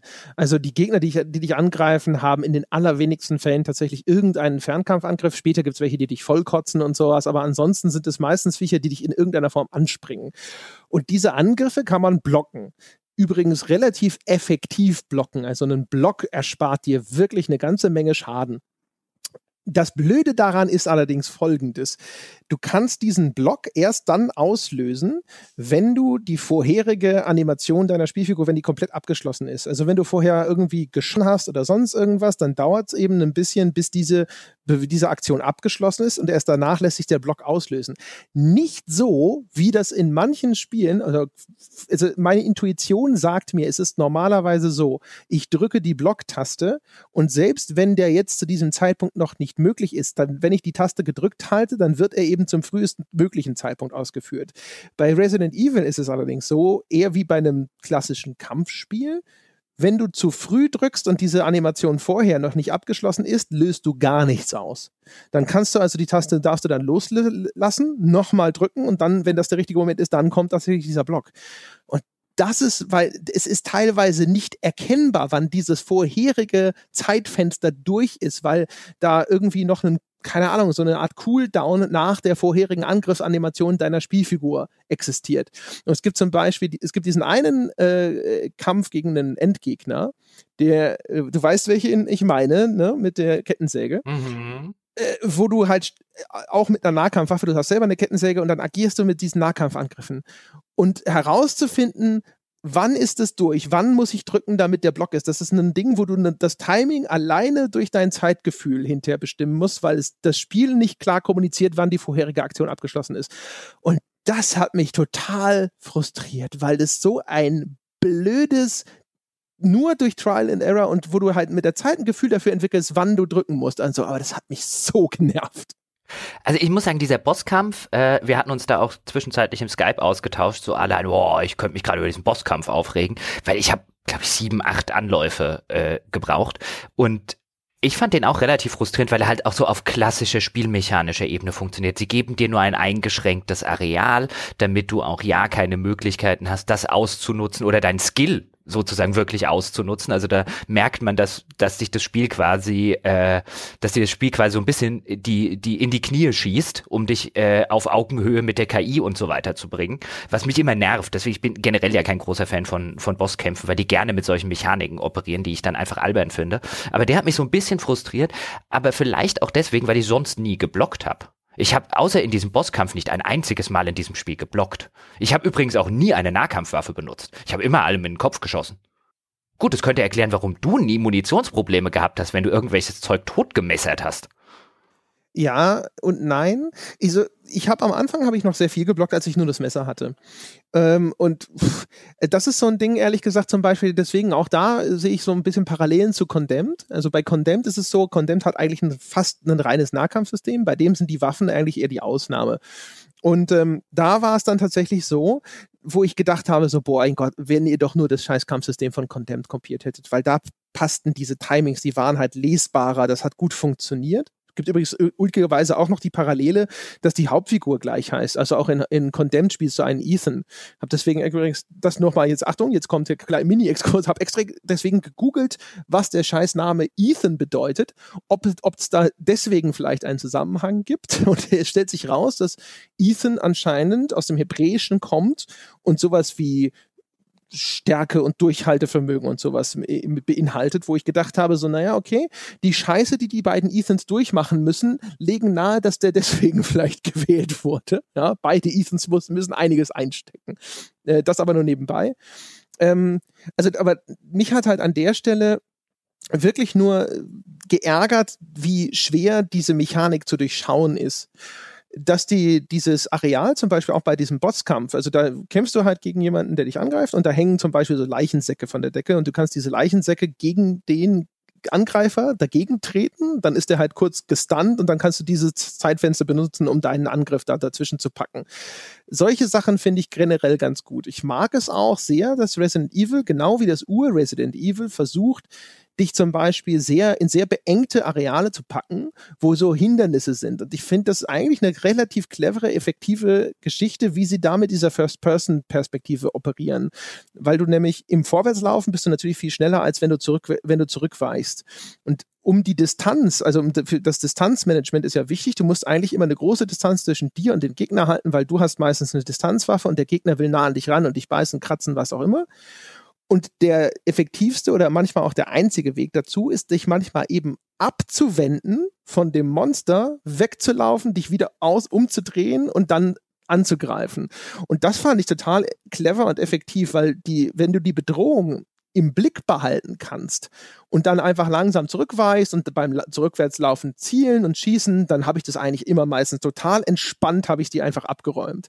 Aber wenn ich in die Situation gekommen bin, wo die mir zu nahe gekommen sind und ich wusste, jetzt brauche ich mehr Distanz und dann muss ich mich umdrehen, muss weglaufen, dann drehst du dich wieder um und die bewegen sich manchmal erratisch oder die sind selber, gibt so Gegner, einen sehr prominenten Gegnertypus, die Mold, die sind so ganz schwarz und die die verschwimmen da ein bisschen mit dem Hintergrund teilweise und da musst du erstmal gucken, wo ist die dumme Sau hin. Das sind so kleine Schrecksekunden gewesen, wo du dich neu orientieren musst, wenn du dich wieder umdrehst in dieser First-Person-Perspektive und den Gegner wieder ausmachen musst. Das fand ich eigentlich ganz cool. Nur halt, wie gesagt, also das mit dem Blocken bei diesem Boss-Battle, das hat mich genervt. Mich ja generell das Boss-Battle etwas genervt. Äh, das lag so ein bisschen daran, dass ich den Eindruck hatte, ähm, dass mir die Steuerung auf anderer Ebene ähm, so ein bisschen im Weg war. Also ich hatte nie das Gefühl, ich habe gerade, ich habe da jetzt auf die Backen bekommen, weil ich was falsch gemacht habe, sondern weil mein Charakter nicht gemacht hat, was ich wollte. Und das ist, finde ich, immer das denkbar Schlimmste, was einem passieren kann äh, in solchen, in solchen Boss-Situationen, weil dann bin ich aufs Spiel frustriert. Und äh, das sorgt in der Regel nicht dafür, dass es mir mehr Spaß macht. Übrigens zu dem Umdrehen, du hast gemerkt, weil das fand ich ganz interessant, es gibt nicht viele Spiele, glaube ich, die das machen, dass dir das Spiel einen Umdrehbutton gibt. Ja, das ist ja klassisch. Der, der 180-Grad-Umdrehen-Button ist auch ein klassischer Resident Evil-Button eigentlich. Ja, ich wollte es nur, nur an der Stelle erwähnen, weil finde ich, finde ich cool, so eine Funktion. Ähm, ist mir dann tatsächlich, gut, aber wann, mein letztes Resident Evil war 4, da kann ich mich nicht mehr an Umdrehbutton erinnern. Das habe ich wirklich zu Release gespielt. Wie lange ist das her? Ach, Gottchen, Gamecube, so 2004 rum, also bestimmt über ne, 10, 15, irgendwas in der Ecke. Mhm. Also ich bin mir nicht ganz sicher. Ich meine, es hätte es auch bei Resi 4 schon gegeben, aber da kann ich mich täuschen. Aber ich fand halt, also wie gesagt, also ich fand den Boss Battle ehrlich gesagt rückblickend sogar relativ cool, weil es auch der einzige war, mit dem ich Probleme hatte. Äh, und wo ich dann, ich war schon frustriert, fand es aber dann auch irgendwie angenehm, was zu haben, so eine Herausforderung, ehrlich gesagt auch insgesamt jetzt im Kontext des Spiels. Es gibt nicht viele wirklich fordernde Passagen in dem Spiel.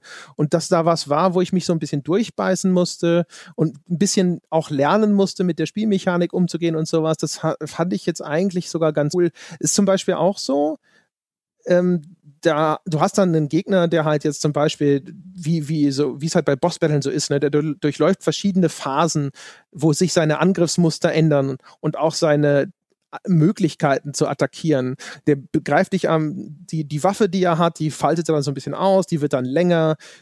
Da fand ich es zwar auch ein bisschen unfair teilweise, weil durch die First-Person-Perspektive ist es teilweise nicht ganz einfach, eine Distanz richtig abzuschätzen. Und der greift dann häufig auch in so weiten äh, Halbkreisschwingern an. Und gerade so eine Bewegung dann also da dann wirklich genau zu, analysieren, wenn du so willst, ab welchem Punkt bin ich weit genug entfernt. Ja, da hat es mich ab und zu überrascht. Da habe ich eigentlich auch damit gerechnet, dass das Spiel ein bisschen großzügiger ist und mir eine größere, äh, dass es ein bisschen mehr verzeiht, wenn ich da noch ein bisschen näher dran bin. Und dann hat er mich dann halt trotzdem erwischt, wo ich gedacht habe, hinterher so, perspektivisch betrachtet, ja, ich glaube, es ist richtig, dass er mich getroffen hat. Aber es war für mich in so einem First-Person-Spiel echt schwer, das richtig einzuschätzen. Und das, da dachte ich auch so ein bisschen, ist das jetzt fair oder nicht? Das ist genau das, was ich, was ich meinte mit, dass mein Eindruck war nicht, ich habe jetzt was falsch gemacht. Weißt du, so dieses klassische, wo man so davor sitzt und sagt, dann lauf doch darüber. Mach doch, was ich gerade von dir wollte. Ja, warum macht er das denn nicht? Oder, oh, ich war doch weit genug weg. Ähm, mag auch daran liegen, dass einfach meine Frustrationstoleranz in der Hinsicht geringer ist, als sie das vielleicht noch vor 10 oder 15 Jahren war, weil man diese Situationen gerade in den Mainstream-Spielen einfach so selten nur noch hat, dass man tatsächlich mal einen Bosskampf hat, den mal acht oder zehn Mal probieren muss. Wann passiert denn das in so einem AAA-Spiel mal? Ja, genau. Der hatte natürlich dann auch noch so das Ding, man musste dann halt da einen relativ kurzen Weg, aber den musste man da immer wieder hinlaufen. Dann kam eine kleine Eingangsanimation das ist eher das, wo ich gedacht habe, also das ist ehrlich gesagt, was, wo ich sagen würde, da haben sie vom Game Design her scheiße gebaut, weil wenn du was hast, eine Sequenz, die vielleicht ein bisschen anspruchsvoller ist, dann setz mich doch bitte da wieder direkt rein, aber mach doch nicht, dass ich einen eine, eine wirklich, ich behaupte jetzt einfach mal 30 Sekunden lange, aber völlig, ansonsten völlig ereignislose, triviale Dumpfbackpassage immer und immer wieder neu durchlaufen muss. Ja, da muss man, geht da vorher hin, man ist auf der Suche nach einem bestimmten Objekt, das ist da, das klickt man an und dann wird man überraschend da eben attackiert. Und dann geht da diese Animation, wie er nach dem Ding greift und so. Ah, es geht immer wieder von vorne los und das war so unerträglich dann beim sechsten, siebten Mal oder so. Ich habe bestimmt auch zehn Versuche für den Scheiß gebraucht. Äh, da habe ich echt gedacht, so, boah, also das ist so die, die nicht abbrechbare Zwischensequenz. Wobei ich glaube, dass sie die tatsächlich bewusst einsetzen an solchen Stellen. Und gerade an der Stelle. Ich habe tatsächlich auch da gesessen und mir nach dem zweiten oder dritten Mal gedacht, ihr Pisser, setzt mich doch einfach da unten in diese Bosskampf-Arena rein, wenn jetzt eh der Autosave geladen wird. Warum muss ich den Scheiß wieder und wieder und wieder machen? Ähm, und ich hatte zumindest den Eindruck, das war halt auch wieder so eine Hommage an die alten Zeiten, wo das relativ üblich war, gerade bei Konsolenspielen. Ja, aber dann bin ich mit ihrer Entscheidung da einfach nicht einverstanden. Also wenn sie das schon machen wollen, hätte ich halt gesagt, dann setz mich halt aber wirklich auch in eine Passage, wo ich von mir aus vorher noch mal zwei, drei andere Gegner durchlaufen muss, wo ich dann in der Passage immer besser werden kann und dann auch mit immer mehr Energie da ankomme oder so, wo ich das Gefühl habe, das ergibt einen Sinn, außer mich zu langweilen vorher oder jetzt wenn du man kann natürlich auch sagen, ja, die wollen dich an der Stelle frustrieren ich kann ja, ich finde es ja auch sozusagen legitim zu sagen, ich möchte als Entwickler auch mit dieser Art von Emotionen arbeiten. Ich als Spieler finde es dann halt legitim zu sagen, ich bin mit dieser Entscheidung nicht einverstanden. Ja. Lass meine Emotionen aus dem Spiel. Ja, zumindest die, ey. Ja, die, die, ja, genau. du gehst mir auf den Sack, Emotionen ist nicht die, die ich suche bei Spielen.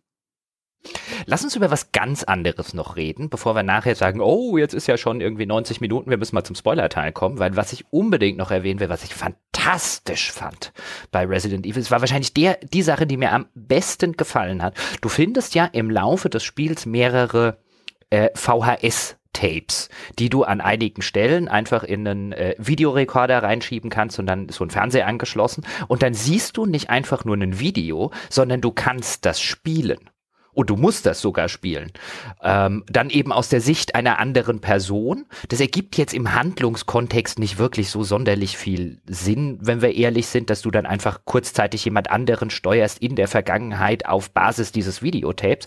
Aber das Spiel setzt es so fantastisch um. Es gibt zum Beispiel eine Szene, die funktioniert so ein bisschen wie so ein Murder Mystery Room aus Saw. Wenn, wenn du weißt, was ich damit meine.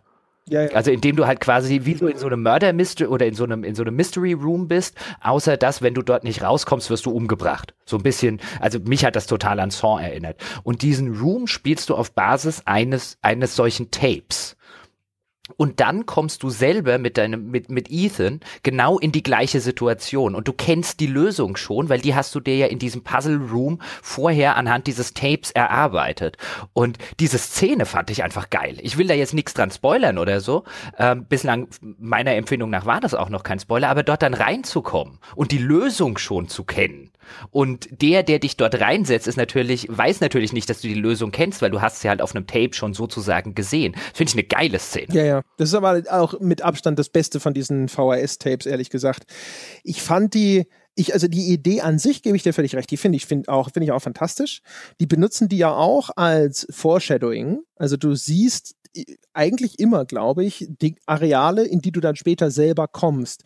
Und umgekehrt in den Arealen äh, geschieht ab und zu irgendwas, was die Umgebung auch verändert. In, das spielst du ja selber in diesen VHS-Tapes, das sind ja eigentlich Rückblicke, kommst dann aber selber dahin. Und dann hast du auf einmal einen, auch wieder ein Visual Storytelling, das aber einen Background hat, weil du das, weil du schon gesehen hast, was da vorher passiert ist. Und auf einmal ist quasi diese Umgebung, in die zwar deine Spielfigur neu reinkommt, für dich aber schon mit einer Historie aufgeladen.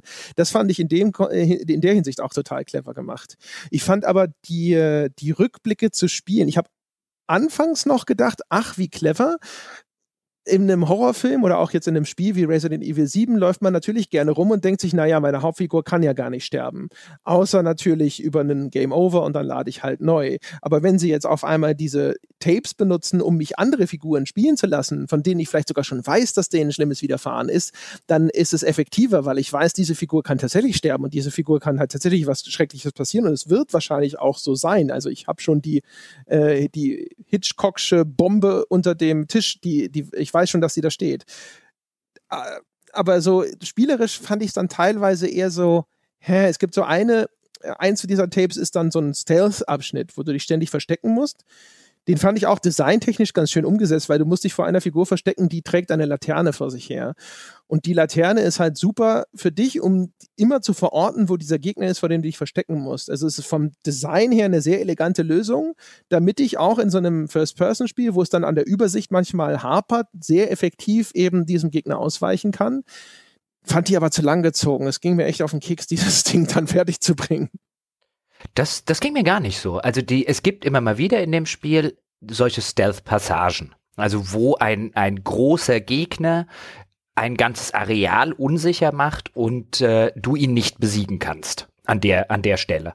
Und äh, wo dich das Spiel tatsächlich dazu zwingt, an dem vorbeizulaufen oder vor ihm wegzulaufen und wo du in der Regel eben einmal durch ein Gebiet durch musst, weil dort musst du halt hin und du solltest dich nach Möglichkeit nicht erwischen lassen, äh, weil du den Gegner sowieso nicht besiegen kannst. Du kannst ihn vielleicht kurzzeitig unschädlich machen, aber das kostet dich so viel Munition, dass es sehr ineffektiv ist. Und normalerweise, das hatten wir glaube ich auch schon häufiger im Podcast, sind wir ja, glaube ich, beide kein Freund von diesen unmotivierten Stealth-Einlagen, die es teilweise in Spielen gibt, insbesondere wenn die Mechanik erst gar nicht auf Stealth ausgelegt ist. Und die Mechanik von Resident Evil 7 ist auch nicht auf Stealth ausgelegt. Also du kannst, du kannst in die Hocke gehen und dich in der Hocke fortbewegen und that's it.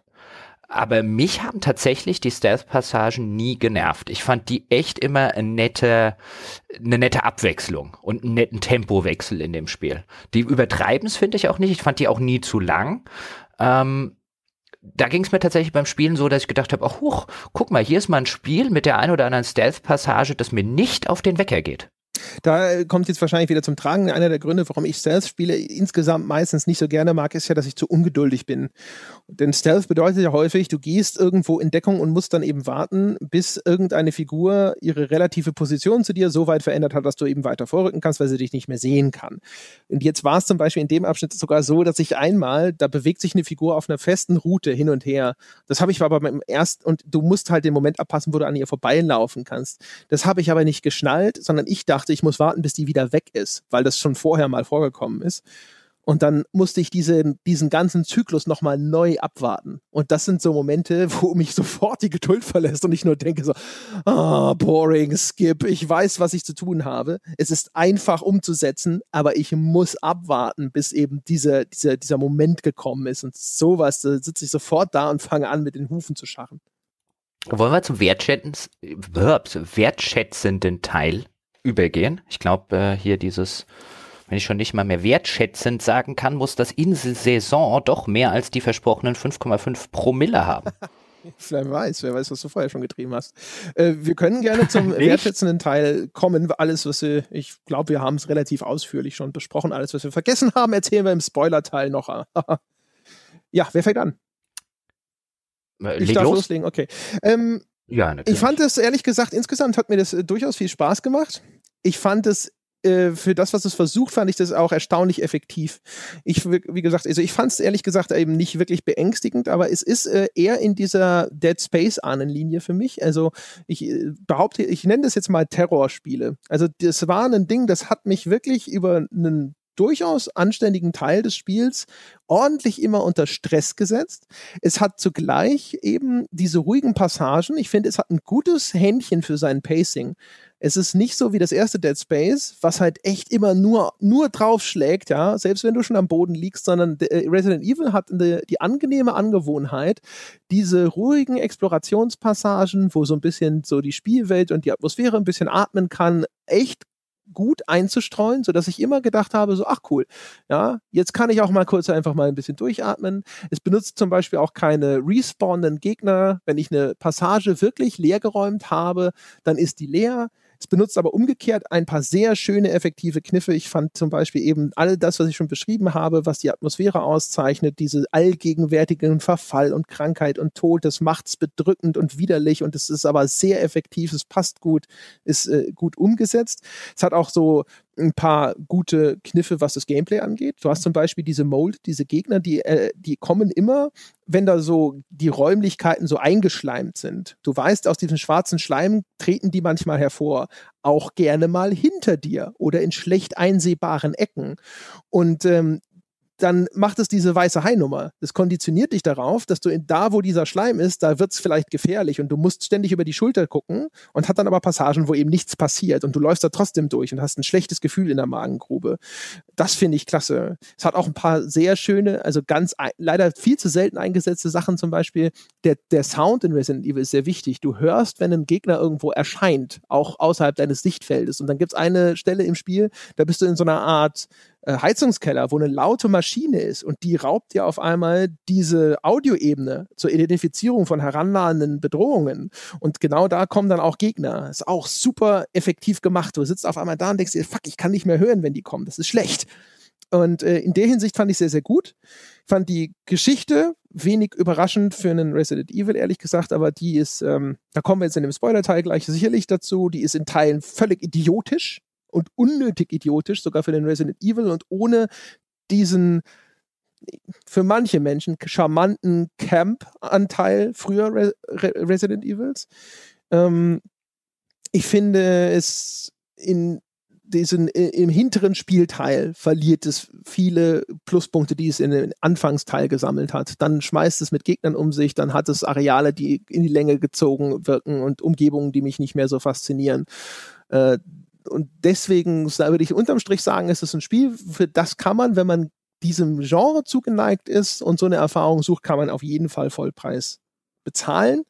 Es ist aber durch dieses letzte Spieldrittel für mich nochmal deutlich abgewertet worden. Und äh, also von daher würde ich sagen, wenn du nicht per se auf der Suche nach sowas bist, würde ich vielleicht sogar einen leichten Abstrich machen und sagen, also gerade wenn es auf Konsole, wo es 70 Euro oder sowas, Euro oder sowas kostet, dann vielleicht eher warten, bis es vielleicht so bei 50 oder so angekommen ist. Aber ansonsten würde ich schon sagen, das kann man eindeutig empfehlen. Fand es sehr cool und effektiv für das, was es machen möchte. Langer Monolog, Ende. Ja, jetzt hast du auch noch in dem langen Monolog ungefähr alles vorweggenommen, was ich auch hätte sagen wollen. Ähm, ich muss auch noch mal auf das letzte Drittel zu sprechen kommen, ohne jetzt in irgendeiner Form das äh, spoilern zu wollen, aber ich fand das sehr schwach. Sehr schwach. Also ich war bis zum, bis zu diesem letzten Drittel, bis zu einer sehr prominenten Plotentscheidung, die wir dann jetzt im, im Spoiler-Teil ähm, diskutieren werden, wäre ich komplett auf der Vollpreisebene gewesen und hätte gesagt, und ich wäre auch wertungstechnisch auf einer grünen Wiese äh, deutlich über einer 8 gewesen. Ich wäre nicht bei einer hohen 8 gewesen, aber ich wäre bei einer mittleren 8 gewesen. Und dann kam das, das, das letzte Spieldrittel und das zieht es für mich wirklich auf jeden Fall auf eine 7 runter, eher so eine mittlere 7 und es zieht es auch auf äh, Sale runter. Ich würde da auch keine 50 Euro dran schreiben. Also von Wert, als Wertschätzung jetzt nicht als Hersteller. Als Wertschätzung. Ich würde sagen, nimmt das für 25, 30, 35 Euro in irgendeinem Sale mit, dann macht man nichts Verkehrtes. Aber man lebe damit, ähm, dass es am Ende leider Gottes zu einem Resident Evil wird. Das fand ich halt den schlechtesten Teil. Ich fand es fantastisch, den Teil, in dem es kein Resident Evil war. In den ersten zwei Spieldritteln ist das kein Resident Evil. Da könnte man auch sagen, da steht vielleicht Resident Evil dran, aber es ist ein völlig anderes Spiel. Und das hat mir gut gefallen, weil in dem Teil macht es neue Sachen, macht es Sachen, die habe ich noch nicht gespielt, macht es Sachen, die mich interessieren. Und im Letz der letzte Teil, ich würde jetzt nicht sagen, der macht alles davon kaputt, das wäre zu viel gesagt, aber der zieht es halt auf ein auf ein auf ein Level, ähm, das das einfach erheblich schlechter ist als das, was davor gekommen ist. Und das finde ich ein bisschen schade. Und das hat mir jetzt das Spiel nicht komplett kaputt gemacht, aber es hat schon die, das, die, die ersten zwei Drittel ein bisschen entwertet. Also hätten sie einfach da aufgehört, dann wäre es vielleicht nur ein 10 Stunden langes Spiel und kein 12 oder 15 Stunden langes Spiel gewesen. Hätten sie da mit einem halbwegs befriedigenden Ende aufgehört, fände ich das Spiel besser als, als jetzt noch mit diesem, mit diesem angehängten äh, letzten Drittel, wo es dann so ein bisschen in Resident Evil Territory äh, geht und äh, äh einfach nicht mehr so gut ist. Ja, also ich würde, ich würde sagen, es ist in gewisser Weise, ist es am Anfang tatsächlich eher sogar ein Ur-Resident Evil, also aus den genannten äh, Gründen, was so die Parallelen angeht, ne? also auch so wie gesagt, also die, die Art und Weise, wie es mit beengten äh, Räumen arbeitet ja. und sowas, aber ich verstehe schon, ja. was du meinst. Es ist genau thematisch, genau, Setting thematisch. und so weiter. Es fühlt sich halt auch überhaupt nicht so an wie ein Resident Evil, aber es, es birgt sozusagen einige von den Dingen, die das erste Resident Evil so gut gemacht haben. Und das haben sie sehr schön und intelligent auch in diese First Person transportiert. Aber ja, wie gesagt, also das letzte Drittel, ich finde halt, dadurch, dass das halt der überwiegende Teil ist, wirklich äh, dieser, diese ersten zwei Drittel oder sowas, komme ich, und weil ich ja auch, das haben wir auch schon gesehen. Also für mich ist halt auch so ein bisschen dieser, dieser Terroraspekt effektiver, glaube ich, gewesen als bei dir. Deswegen komme ich da ein bisschen höher raus. Aber ich denke, wir sind, glaube ich, ansonsten sehr stark da auf einer Linie. Also was uns daran gefällt und vor allem inwiefern uns da der, dieser Rest davon auf einmal so abgefuckt hat. Das, das schon, aber ich, find, ich finde, man, man muss durchaus auch an der Stelle einfach mal dazu sagen, der Reboot-Teil, der ist echt gelungen. Also das hätte ich auch nicht gedacht. Ich hätte nicht gedacht, dass sie Resident Evil, vor allen Dingen nach dem, was ich alles gehört und gesehen und gelesen habe über die letzten Resident Evil, die ich mir dann gar nicht mehr die Mühe gemacht habe, sie tatsächlich noch zu spielen, ähm, auch zum Beispiel wegen Sachen, die du dann erzählt hast und die, die, die mir andere Kollegen erzählt haben. Ähm, ich hätte nicht mehr gedacht, dass sie die, die, die Serie nochmal zurück in die Spur kriegen. Deswegen saß ich gerade während den ersten zwei Dritteln halt echt davor und habe mir gedacht, wow, da hat einer auch verstanden, wie Reboot funktioniert. Also viele Sachen werden mittlerweile gerebootet, ob das jetzt irgendein Thief ist, äh, ob das Tomb Raider ist und so weiter und so fort. Was Reboots angeht, gefällt mir der von allen, die ich bislang gespielt habe, am besten. Und dann machen sie ihn kaputt. Also nicht wirklich ja. vollständig kaputt, aber weißt du, aber dann trauen sie sich an der entscheidenden Stelle halt nicht, das wirklich komplett zu rebooten. Da müssen sie halt noch die alten Fans einsammeln. Da trauen sie sich dann halt einfach nicht denen zu sagen, nee, das ist jetzt ein anderes Resident Evil. Da setzen sie, finde ich, kann man sogar sagen, die künstlerische Integrität des gesamten Werkes aufs Spiel. Sie verlieren sie nicht, aber sie riskieren sie zumindest. Ja, ich verstehe auch nicht ganz, was das, was das soll an der Stelle. Also ehrlich gesagt, also also es stimmt schon, also was, was Reboots angeht, ist es halt nicht der Versuch, moderne, der Reihe eigentlich völlig fremde Elemente in irgendeiner Form dort anzutackern, wie das ja gerne bei Reboots gemacht wird. Gerade der, der erwähnte Thief Reboot, der scheitert ja gerade daran, dass er eben versucht, die Reihe zu irgendwas umzudeuten, was sie eigentlich gar nicht gewesen ist.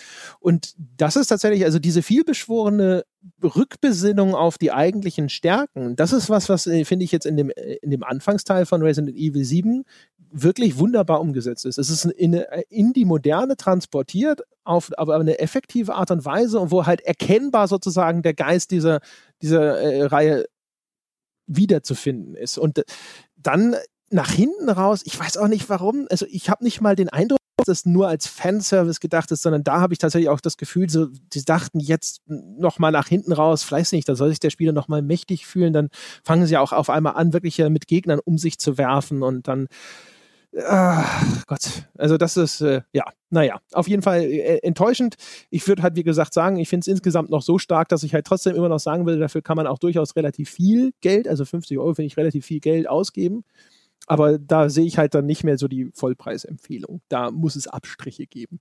Vielleicht noch ganz kurz, bevor wir dann tatsächlich in den Spoiler-Teil übergehen, ähm, das noch am Rande für äh, weil wir das wenig thematisiert haben, ich meine, wir haben zwar Splatter und Ekel und so weiter gesagt, aber dass das Spiel durch eine USK geht, wäre vor fünf oder vor zehn Jahren völlig undenkbar gewesen. Deswegen nur dort zur Information, der Splatter-Teil und der explizite Gewaltdarstellungsteil und der abgetrennte Gliedmaßenteil sind relativ prominent. Das heißt, das sollte man dazu wissen, bevor man das kauft. Man sollte also kein ähm, Jetzt fällt mir wieder das englische Wort ein. Sag mir das deutsche Wort für squeamish. Empfindlich? Ja, man, okay. Man sollte auf der Ebene nicht sonderlich empfindlich sein und man sollte damit leben, dass man auch äh, ja, blutende Stümpfe und so weiter zu Gesicht bekommt. Und das schnell. Das ist echt also unglaublich. Das Spiel ist halt wirklich von, von Anfang an auch, also es hat einfach diesen In-Your-Face, diesen Schocker-Teil, wo es halt dich wirklich mit irgendwelchen Sachen konfrontiert, wo man hinterher denkt, so, boah, das war jetzt schon hart. Also nur weil wir neulich mit dem Marek Brunner im Altbier von der USK gesprochen haben, ein bisschen schade, dass wir das, äh, dass wir jetzt erst danach Resident Evil gespielt haben, weil da hätte ich ihn echt gerne gefragt. Okay, jetzt mal, also mir soll es ja recht sein. Ich will jetzt nicht sagen, um Gottes Willen indiziert das oder um, um Gottes Willen beschlagnahmt das. Im Gegenteil. Aber da hätte es mich echt mal interessiert. Okay, wieso kommt der Kram mittlerweile eigentlich durch? Also da hätte mich zumindest diese diese ausgleichenden Faktoren interessiert, über die wir ja gesprochen haben. Also wir haben, wir haben mit ihm ja darüber diskutiert, inwiefern jetzt natürlich sowas wie der Zombie, der früher noch äh, eben eher als, naja, verbrämter Mensch äh, betrachtet wurde, aus dieser Jugendschutzperspektive jetzt als eben tatsächlich abstrahiertes Monster durchgeht. Das ist natürlich ein entscheidender Unterschied, aber äh, ansonsten ist es tatsächlich so, also wo halt, da wird halt alles zersägt sozusagen und dann in Nahaufnahme und sonst was. Wahrscheinlich vielleicht auch, weil es so nicht interaktive Abschnitte sind, das hat er ja auch erwähnt, dass wenn das eher in so einer selbst ablaufenden Sequenz geschieht, dass das als weniger schwerwiegend gesehen wird, als wenn das tatsächlich eine Spielerhandlung ist. Aber ist auf jeden Fall schon also ein Titel, wo man so, so denkt, so, also eine USK 18, das kannst du schon ernst nehmen inzwischen. Meine Damen und Herren, falls Sie übrigens sich gerade wundern, wo Sie dieses Interview mit dem Marek Brunner sich anhören können, wo wir das und noch mehr thematisieren, gehen Sie einfach auf patreon.com slash auf ein Bier. Da kostet das auch nur einen Dollar im Monat, das Altbier. Sie können uns natürlich auch gerne mehr geben für mehr Formate. Und äh, dann können Sie sich das auch anhören, wenn Sie das äh, möchten. Und man geht ja auch keinerlei Verpflichtung damit ein. Das heißt, wenn Ihnen das Angebot nicht gefällt und wenn euch das Angebot nicht gefällt, dann könnt ihr es auch jederzeit wieder kündigen. Und jetzt erzählt euch der André, das Ende von Resident Evil. ja, ich erzähle vor allem äh, den, die Überleitung zu diesem letzten Spieldrittel, hätte ich gesagt. Also, wenn Sie es nicht bemerkt haben, meine Damen und Herren, jetzt fängt der Spoiler-Teil an. Wenn Sie nicht gespoilert werden wollen zu Resident Evil 7 und vor allem auch zum Ende und dem letzten Abschnitt von Resident Evil 7, dann schalten Sie jetzt ab. Es geht nämlich jetzt sozusagen in die Vollen. Ähm, denn das ist ja sozusagen das Katastrophalste. Also nochmal zum Rekapitulieren. Ne? Also unser Held Ethan bekommt eine Nachricht von seiner Freundin Mia, äh, am Anfang auch so ein bisschen unklar noch gehalten. Man sieht so eine Videobotschaft, man weiß nicht genau, an welchem, zu welchem Zeitpunkt er die sieht. Der, die, das ist so ein bisschen in einer schmutzigen Umgebung, dieser Laptop. Man denkt so ein bisschen, das könnte auch einfach zeitlich später im Spiel zu verorten sein.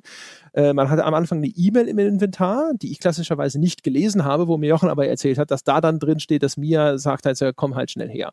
Und stellt sich halt also relativ schnell raus, Mia ist in irgendeiner Form besessen oder jetzt in dem Fall eben Resident Evil typisch mit irgendetwas infiziert. Und der, der begegnet man auch am Anfang schon und dann ist die eben, das ist sehr wie in Evil Dead mit diesen Deadites. Die wirkt erst normal und dann wirkt sie so, ist sie so irre und hat ein komisches Gesicht und greift einen an und sägt einem die Hand ab und so. So, also das ist der einzige Grund, warum Ethan da ist. Und deswegen schlagen wir uns auch als Ethan über weite Teile des Spiels weiterhin durch diese mit Irren und mit Monstern verseuchte Hütten oder dieses Haus im Sumpf. Und es gibt verschiedene Momente im Spiel, wo auch Ethan explizit äh, so zu sich selber oder zu anderen Charakteren sagt, dass er weiter versucht, seine Freundin zu retten. Und er bekommt dabei Schützenhilfe von Zoe, die Kontakt aufnimmt zu ihm über Telefongespräche. Da klingelt dann ein Telefon, man geht ran und diese Zoe, die lotst einen dann zu einem möglichen Gegenmittel, mit dem man Mia heilen könnte. Und diese, wie gesagt, die ganze Motivation ist halt, man möchte eben mit diesem Gegenmittel die Freundin injizieren, sie dann wieder normal machen und sie retten und ihr gemeinsam entkommen. Und jetzt kommt es zu einer entscheidenden Szene, wo man dann äh, eben äh, aus diesem Haus geflohen ist. Man ist an einem Bootshaus und dann hat man im Kampf gegen einen der Endgegner aber eine von zwei Gegengiftdosen verbraucht und hat nur noch eine übrig. Zoe und Mia sind beide infiziert. Und jetzt darf der Spieler entscheiden, wem er diese Dosis Gegenmittel gibt. Und alleine, dass das Spiel der Figur, also oder mir dem Spieler diese Entscheidung offen lässt, ist eigentlich schon idiotisch. Also man hat sich als Ethan motiviert, größtenteils entweder durch das eigene Überleben, aber ansonsten alleine dadurch, um seine Freundin retten zu wollen, hat man sich zu diesem Punkt vorgekämpft und kann aber tatsächlich sagen, sorry Baby, die Frau, mit der ich jetzt ein paar Mal am Telefon gequatscht habe und die uns halt echt geholfen hat, die hat es einfach mehr verdient, was soll ich machen und drückt dann eben die Dosis Zoe rein und es geht. Äh, ich habe selbstverständlich, wie es mir so eigen ist, mir gedacht, so mein Gott, das, also ich habe so, hab das gesehen, habe sofort gedacht, was für eine idiotische Entscheidung. Aber die Scheiße will ich sehen und habe Zoe dieses Gegenmittel gegeben. Und das ist äh, erstens vollkommen idiotisch und zum Zweiten, der Effekt davon ist, dass man mit Zoe in dem Boot davon fährt und nach zwei Minuten greift irgendwas dieses Boot an, die fällt über Bord und man sieht sie nie wieder. Boom. Ja, und das ist erst der Anfang, Herr Gebauer. Jetzt können Sie übernehmen. Ich habe an der Stelle, glaube ich, schon angefangen zu erklären, warum das von der ganzen er Erzählung an dem, an dieser Stelle, im Englischen sagt man äh, Jump the Shark, ja, da wird es auf einmal vollkommen bescheuert. Ich möchte aber äh, gerne lieber noch was an der Stelle zu dieser Entscheidung sagen, weil mir ging es genauso. An der Stelle stand ich dann da und habe gedacht, nee, Spiel, das ist dumm. Das ist im Kontext deiner Erzählung dumm, dem Spieler hier die Entscheidung zu geben. Wir haben ja auch schon ein paar Mal thematisiert, dass dem Spieler Entscheidungen zu geben aus Spieldesign Hinsicht nicht immer was sonderlich Kluges ist. Und jetzt war mir ja relativ klar, ich stand übrigens vor genau dieser Entscheidung, ich habe gedacht, ich weiß genau, was der Pesch gemacht. Das ist mir so klar. Das ist mir so klar, dass André natürlich sofort sagt, Zoe, da, nimm. Mia, goodbye. Ich will einfach nur sehen, wie das ausgeht. Das war mir ja klar. Und ich war dann eher so jemand, der gesagt hat, mir macht es jetzt die komplette Erzählung kaputt, wenn ich das jetzt Zoe gebe. Also für mich war das auch keine Entscheidung. Und du hast die jetzt ja auch nicht aus einer intrinsischen äh, narrativen Motivation getroffen, sondern du hast die getroffen wirklich auf Basis von einem, ich will die Scheiße sehen, ich will sehen, was sie da draus machen. Und jetzt habe ich auch im Nachgang mir Diskussionen angeguckt, die um diese Entscheidung gehen. Und es gibt ja die Mia-Fraktion, und es gibt die Zoe-Fraktion. Und die Zoe-Fraktion argumentiert ja auf rationaler Ebene durchaus nachvollziehbar. Die sagt zum Beispiel, naja, die ist ja total unschuldig und die hat mir die ganze Zeit geholfen und die, äh, meine eigene Frau, die wollte mich ja die ganze Zeit umbringen, der kann ich ja nicht wirklich vertrauen und so weiter und so fort. Aber die argumentieren halt, und das finde ich das Interessante an dieser Entscheidung, die argumentieren halt auf der Spielerebene. Die spielen nie Ethan, die spielen immer sich selbst. Und ich glaube nicht, dass das das ist, was das Spiel an der Stelle will. Es gibt dir zwar die Möglichkeit, aber ich glaube, ich hatte es dir im Skype gesagt, wenn du dich jetzt wirklich in die Lage von Ethan versetzt und jetzt deine Wahl wäre, rettest du Annie, deine Freundin oder Zoe, unter den gleichen Voraussetzungen, auch wenn dich deine Freundin vorher, weil sie infiziert ist, angegriffen hätte, würdest du niemals auf die Idee kommen, Zoe zu retten. Never ever. Keiner würde das machen. Keiner der Zoe-Fraktion würde tatsächlich äh, Zoe retten, wenn seine Freundin oder seine Frau in der Situation wäre. Und wenn doch, braucht er dringend eine Scheidung. Ja, also das ist, also auf der erzählerischen Ebene ist es völliger Humbug. Ich kann verstehen, wenn einige Leute aus ihrer Spielersicht hinterher sagen, sie möchten lieber Zoe retten, weil die, auch da kann man sagen, die Hinführung der Erzählung ist in der Hinsicht halt auch einfach nicht wahnsinnig gelungen, denn im Erleben des Spielers fehlt natürlich all das, was aber die, die, Spielfigur wissen muss, nämlich die glückliche Beziehung vorher. Die wird angedeutet ganz, ganz kurz mit diesem Video, wo sie dann halt sagt, so hey Baby, ich bin bald zu Hause. Aber ansonsten, der Spieler kennt Mia nur als dieses irre Wechselbalg die einem die Hand abgetrennt hat, ja, und äh, äh, die, die, das weiß man zu dem Zeitpunkt nicht, aber man erfährt ja auch später noch, dass äh, Mia im Grunde genommen mitschuldig an dieser ganzen Geschichte ist und, äh, sag ich mal, es eher verdient gehabt hätte, äh, dass man sie zurücklässt und mit, mit dieser Infektion. Aber aus der gesamten erzählerischen Sicht macht es keinen Sinn, dass Ethan diese Entscheidung trifft. Äh, null Chance, dass das in irgendeiner Form rational begründbar wäre.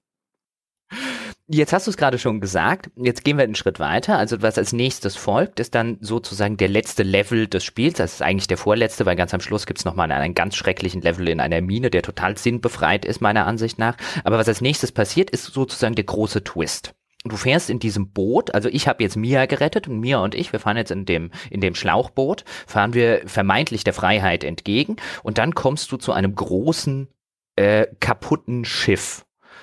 Und äh, dort wirst du von irgendwas angegriffen und das schleppt Ethan weg und dann spielst du plötzlich Mia.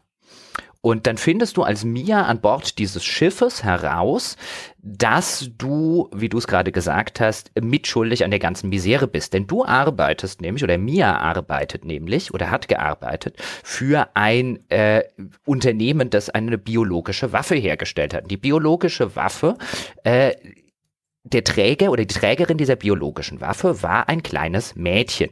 Und auf der, bei der Fahrt, äh, die war an Bord dieses Schiffes und bei der Fahrt ähm, dieses Schiffes, mit dem man dieses Mädchen wegschaffen wollte, weil sie kurz vor der Enttarnung gestanden haben, ähm, hat, ist das quasi außer Kontrolle geraten, hat die komplette Schiffsbesatzung umgebracht ähm, und äh, das Schiff zum Kentern gebracht und das ist dann, wie man im äh, in dem Haus am Anfang erfährt, optionalerweise, wenn man alles liest, ist anscheinend während eines Hochwassers dieses Schiff dann halt in die Sümpfe reingespült worden und dort wurde es von dieser äh, Familie entdeckt, die daraufhin von diesem kleinen Mädchen korrumpiert wurden.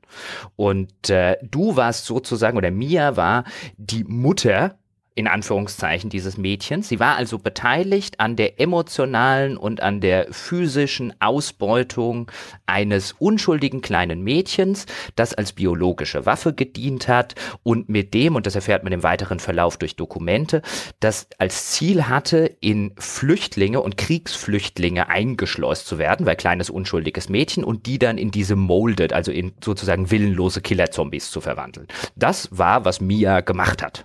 Ja, Glückwunsch, ne? Und dann stand ich so, dann stand ich so ein bisschen da und einerseits finde ich es ja ganz clever zu sagen, ich habe die jetzt gerettet. Aber und ich finde es auch ganz clever, dass das Spiel in dem Moment mich Mia spielen lässt und nicht Ethan, weil Ethan bis zum Schluss nicht weiß, was seine Frau gemacht hat. Ähm, die hat das nämlich alles natürlich vor ihm verheimlicht und äh, Ethan hat die ganze Zeit gedacht, die ist einfach nur Babysitterin für irgendwelche reichen Klienten, die irgendwo mit den Kindern auf der ganzen Welt rumfahren. Und sie war ja auch tatsächlich Babysitterin, allerdings in einem anderen Kontext. Und es ist ganz clever, dass Ethan das nie erfährt, auch bis zum Ende übrigens nicht äh, wenn man aufpasst. Dann es erfährt immer nur Mia und Mia hat natürlich auch Plot-Amnesie. Das heißt, sie hat sich an den ganzen Spaß nicht mehr erinnert, bevor sie dann, bis sie auf das Schiff kommt und dort erinnert sie sich dann plötzlich wieder, was sie da früher gemacht hat. Aber die hat auch keinerlei Gewissensbisse. und dann stehe ich so halt als Spieler da und denke mir, die Schlampe habe ich gerettet? einzige verdammte Person in diesem Spiel, und das Spiel zwingt dich am Schluss dann natürlich als Ethan dieses kleine Mädchen, dieses kleine mutierte Mädchen, die dann am Schluss zu einem riesigen Monster wird, äh, Evelyn heißt sie, glaube ich, äh, natürlich auch umzubringen. Das ist dann der Bosskampf am Ende. Und wenn du Mia gerettet hast, dann äh, hast du ein Happy End zusammen mit deiner Frau Mia. Und ich saß so davon, die einzige Person in diesem ganzen Spiel, die was moralisch Verwerfliches gemacht hat, die habe ich jetzt gerettet. Ja. Ja, aber und vor allem aber umgekehrt, wenn du wie ich äh, dich für Zoe entschieden hast, dann siehst du, wie verblüfft dieses Spiel offensichtlich selbst ist, dass du das getan hast, weil äh, weißt du, wenn in deiner Version macht das irgendwie Sinn. Da wird ja das Boot, das Schlauchboot, in dem man mit den beiden dann entkommt, wird zum Kentern gebracht und dann erwacht man eben als Mia äh, unterhalb dieses Schiffes am Ufer des Flusses. Das ist bei mir genauso. Aber bei mir ist es so ein Ding, ich habe Zoe zurückgelassen am Pier, äh, Entschuldigung, Mia zurückgelassen am Pier. Zoe und ich sind gekentert und auf einmal äh, wacht, steht Mia da auf. Du siehst, das, äh, da spiegelt sich das Gesicht von Mia in einer Pfütze und ich dachte so, wo kommt die jetzt her? Das geht doch gar nicht, ja? Wie schnell ist die denn jetzt dahin gelaufen, wo wir mit dem Boot hingetuckert sind?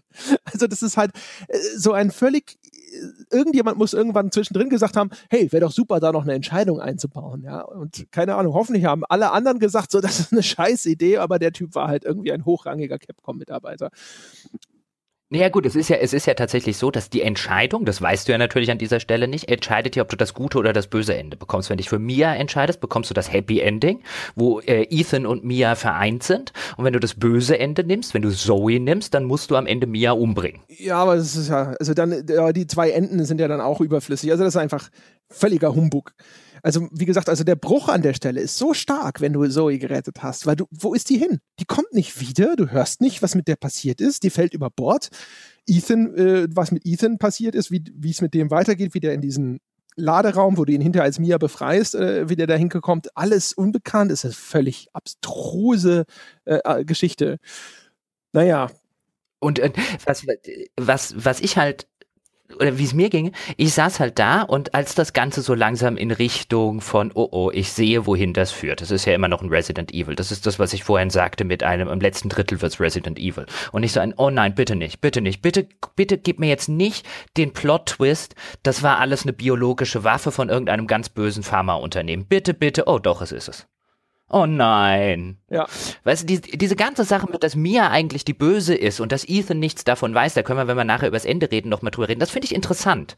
Aber der große Twist in einem relativ langen dritten Abschnitt, der dann halt noch kommt, äh, der dann ist, oh, das war alles eine Biowaffe. Boah. Also dümmer und abgedroschener und langweiliger und klischeehafter und typischer für die Serie wird's echt nicht mehr. Oh, langweilig. Ja, ja, ja, genau. Also das ist halt so, das ist das, was ich vorhin meinte. Das war natürlich das, womit ich immer gerechnet habe. Aber es war tatsächlich, in dem Moment war es dann eine Enttäuschung. Es liegt aber auch daran, finde ich, dass das, was dann noch spielerisch folgt, ist zu großen Teilen, ehrlich gesagt, überhaupt nicht mehr so spaßig und so faszinierend und so interessant, wie das vorher was abgelaufen ist, weil auf diesem Schiff ist es dann im Kern so, dass du dann halt keine Ahnung, eine Reihe von Objekten einsammeln musst. Du musst einen Fahrstuhl reparieren, da musst du so ein Fahrstuhlkabel finden, du musst äh, eine, eine Sicherung hin und her tragen, um einmal eine Tür zu öffnen und einmal einen Fahrstuhl zu öffnen. Und ähm, was es auch macht an der Stelle, ist, es führt nämlich so ein Reset durch. Du bist vorher voll bewaffnet durch die Gegend gelaufen und als Mia startest du dann auf einmal wieder völlig unbewaffnet. Und du bist auf einmal, ist es so eine, so eine, wie so ein Reboot im Gameplay. Also du bist auf einmal wieder in dieser hilflosen Situation, du musst Gegnern ausweichen, du kannst dich einem Kampf nicht stellen. Und das fand ich an der Stelle ehrlich gesagt dann auch lästig. Also weil meine Spielerprogression wurde auf einmal wieder zurückgesetzt auf Null und ich musste jetzt mir wieder diese Offensivmöglichkeiten neu an aneignen. Äh, und das war aber ehrlich gesagt nicht so, dass ich dachte, so, yeah, jetzt wird es nochmal spannend, sondern es war eher mühselig, weil ich nämlich bis, bis, zu dem Zeitpunkt war ich in dem Gameplay schon so gut drin und ich hatte das alles schon so verinnerlicht, dass das nicht mehr eine große Herausforderung war, sondern es war eher ein mühsames, jetzt muss ich halt gucken, wo muss ich lang und was muss ich wo finden. Und das, das war, führte nur zu viel mehr Herumgerenne, aber nicht mehr zu der Spannung, weil am Anfang, als das Ganze ist, es noch unbekannt, man ist mit allem noch nicht so vertraut und so, da wirkt das alles noch viel bedrohlicher. Und in dem Moment bin ich schon so eingegroovt, dass das alles nicht mehr so diese gleiche Wirkung entfalten kann, sondern da war es eher lästig. Ganz genau, so ging es mir auch. Also dann in, in, den Passagen, die ist ja auch nicht lang in der Passage, wo du dann völlig unbewaffnet bist und die Gegner kommen. Da saß ich auch nur da und habe gedacht, okay, wann gibst du mir meine Waffe, wann gibst du mir meine Waffe? Und dann bewaffnen sie sich, wenn du dann an den Punkt kommst, wo du dann tatsächlich Waffen bekommst, ähm, wie du das auch vorher gesagt hast, dann scheißen sie dich plötzlich gefühlt mit Gegnern zu und dann bekommst du auch plötzlich Waffen mit Munition, noch und nöcher, du bekommst Bomben, du bekommst Maschinengewehr und dann spielt sich das Ding irgendwann fast wie ein Ego-Shooter. Aber wie ein schlechter. Dann muss ich nicht mehr. Ja, wie ein genau, weil natürlich, weil das ganze Spiel nicht drauf ausgelegt ist. Weil das ganze Spiel eigentlich eher diese Survival-Aspekte hat, die dann plötzlich überhaupt nicht mehr zum Tragen kommen. Da habe ich ein Maschinengewehr mit sonst wie viel Munition. Ich habe lauter die, diese Bomben, die fast jeden Gegner irgendwie mit, mit, mit einer Bombe in die Luft jagen. Und wenn du dich ein bisschen umguckst, dann findest du die, die im Dutzend billiger irgendwo rumliegen. Dann wird halt also dieser ganze letzte Abschnitt ähm, auch wenn du dann später, ich habe es ja vorher schon mal erwähnt, mit Ethan dann in dieser Salzmine bist, wo du dann am Schluss dieses kleine Mädchen äh, umbringen sollst. Äh, auch das ist nur noch ein Abschnitt, ein Gegner nach dem anderen und du bist voll beladen, weil du dann, wenn du mit Ethan, äh, Ethan für das allerletzte Kapitel wieder übernimmst, dann bekommst du deine früheren Waffen und Mias Waffen. Das heißt, du war, ich wusste gar nicht mehr, wohin mit meinen Waffen und mit meiner ganzen Munition. Und dann wird's halt zu einem schlechten ego -Shooter. Ja, genau, du musst sogar hinterher auswählen, weil du im Inventar kaum genug Platz hast für alle Waffen und alle Munition, die du hast, ja. Und dann gibt es halt wirklich, also die, die herausfordernden Sequenzen in diesem Kampfabschnitt, in dieser Salzmine am Schluss, die sind halt auch einfach hohl. Also der, der einer der, der großen, in Anführungsstrichen, Encounter dann ist halt, dass dann zwei von diesen Viechern kommen, die halt kotzen können. Das sind relativ starke Gegner und die haben halt als einziger wirklich so effektiven Fernkampfangriff. Und, und da gibt es zwei stillstehende Förderbänder die, die ragen hoch in die Luft. Und de, der Kampf läuft tatsächlich, also so habe ich den gelöst und so läuft er meiner Meinung nach am einfachsten. Du rennst halt los auf dieses Förderband, dann kommen die dir nach. Du bist halt relativ hoch oben und kannst da relativ gut ausweichen und bist also dementsprechend auch relativ stark der Gefahr entzogen. Dann springst du da runter, läufst quer über den Hof, setzt dort deine Bomben ab, rennst auf das nächste Förderband, hast eine gute Übersicht von da oben, wartest bis in der Nähe dieser, dieser ferngezündeten Bomben sind, löst die aus, dann nehmen die hoffentlich genug Schaden und wenn nicht, wiederholst du den Kram halt so lange, bis die weg sind. Und das ist halt einfach, der Spielablauf an der Stelle ist halt einfach so trivial und es ist halt auch, dann legt es halt irgendwie auch so bloß wie äh, anspruchslos und wenig faszinierend dieser ganze spielerische Shooter-Kern ist, wenn äh, auf einmal all diese begleitenden äh, und auch die Atmosphäre verstärkenden Elemente dir äh, entzogen werden. Und dann stehst du einfach da und denkst dir so, pff, also das, was jetzt hier noch übrig ist, wo diese, dieser ganze Offensivteil, das fasziniert mich überhaupt nicht mehr. Nee, das hat dann ja auch wirklich nichts mehr mit Survival Horror zu tun. Das ist dann wirklich nur noch ein, äh, das ist dann, also am Ende wird's ein schlechtes Vier. Mich hat's immer an Vier erinnert, wegen natürlich wegen dem kleinen Mädchen. Ähm, äh, aber am Ende wird es ein schlechtes ja, Spiel. Das hatte ich, wollte ich auch noch äh, erwähnen, weil ich was vorhin vergessen habe, genau. Also es gibt auch starke Parallelen zu Alma. die ja auch im Grunde genommen eine, eine Waffe sein sollte. Nur eben in dem Falle, dass sie diese Klonarmeen da befehligt und dann hier die Molded, die ja auch dann durch Evelyn, so heißt das kleine Mädchen in äh, Resident Evil 7, die hat ja auch die Kontrolle über diese Molded, die dann eben auch als Biowaffen eingesetzt werden äh, sollen. Also auch so auf spielerischer Handlungsebene gibt es halt auch diese starke Vier-Parallele, wenn man sie denn sehen will. Aber auch die ist ehrlich gesagt, die ist auch schlecht und auch die Inszenierung von Alma in 4 ist äh, effektiver als zum Beispiel die in äh, Resident Evil 7 von Evelyn. Und wenn du, wenn du dann, um jetzt mal ganz aufs Ende zu kommen, ähm, wenn du dann Evelyn in ihrer Monsterform tatsächlich umgebracht hast und äh, vorher sagte ja Mia sowohl im guten als auch im bösen Pfad sozusagen, also egal für wen du dich jetzt entschieden hast, heißt es so kill that bitch was ich auch, äh, wo man dann zumindest äh, sagen kann, äh, oh, das kleine Mädchen kann eigentlich jetzt am wenigsten dafür. Ich meine, ihr Penner habt das zu dem gemacht, was es ist. Und das will eigentlich das Ganze. Deswegen hat sie ja auch diese Familie am Anfang, oder der du am Anfang begegnest, sozusagen in Beschlag genommen und infiziert, weil das will ja nur eine Familie, es will ja nur eine, eine, Mama und ein Papa und du bringst es halt am Ende äh, um und ich verstehe ja sogar, warum man es umbringt. Im Kontext der Geschichte gibt es halt keine andere Option. Und beim guten Ende werde ich dann gerettet. Am Ende des Spiels wirst du von tatsächlich von der Umbrella Corporation gerettet äh, in Gestalt von Chris Redfield, der dann einigen aus früheren Resident Evils noch äh, bekannt sein sollte. Der rettet dich dann, bringt dich in einen Helikopter. Oder was heißt, er rettet dich? Du hast halt, äh, also der, der, der holt dich da halt raus, bringt dich in einen Helikopter. Da liegt dann halt Mia auf so einer Trage rum, wie zur Hölle die da hingekommen ist, weil als ich sie das letzte Mal äh, hab irgendwo zurückgelassen, keine Ahnung, wie die da jemals wieder rausgekommen ist, aber egal. Und äh, dann fliegst du mit dem Helikopter in den Sonnenuntergang. Und ich bin mir nicht sicher, also natürlich, ich meine, das Spiel gibt das her und die Lesweise gibt das her, weil Ethan ja nicht weiß, was Mia gemacht hat, dass Mia jetzt so ein bisschen damit davonkommt. Aber die Tonalität beim Ende stimmt dazu nicht.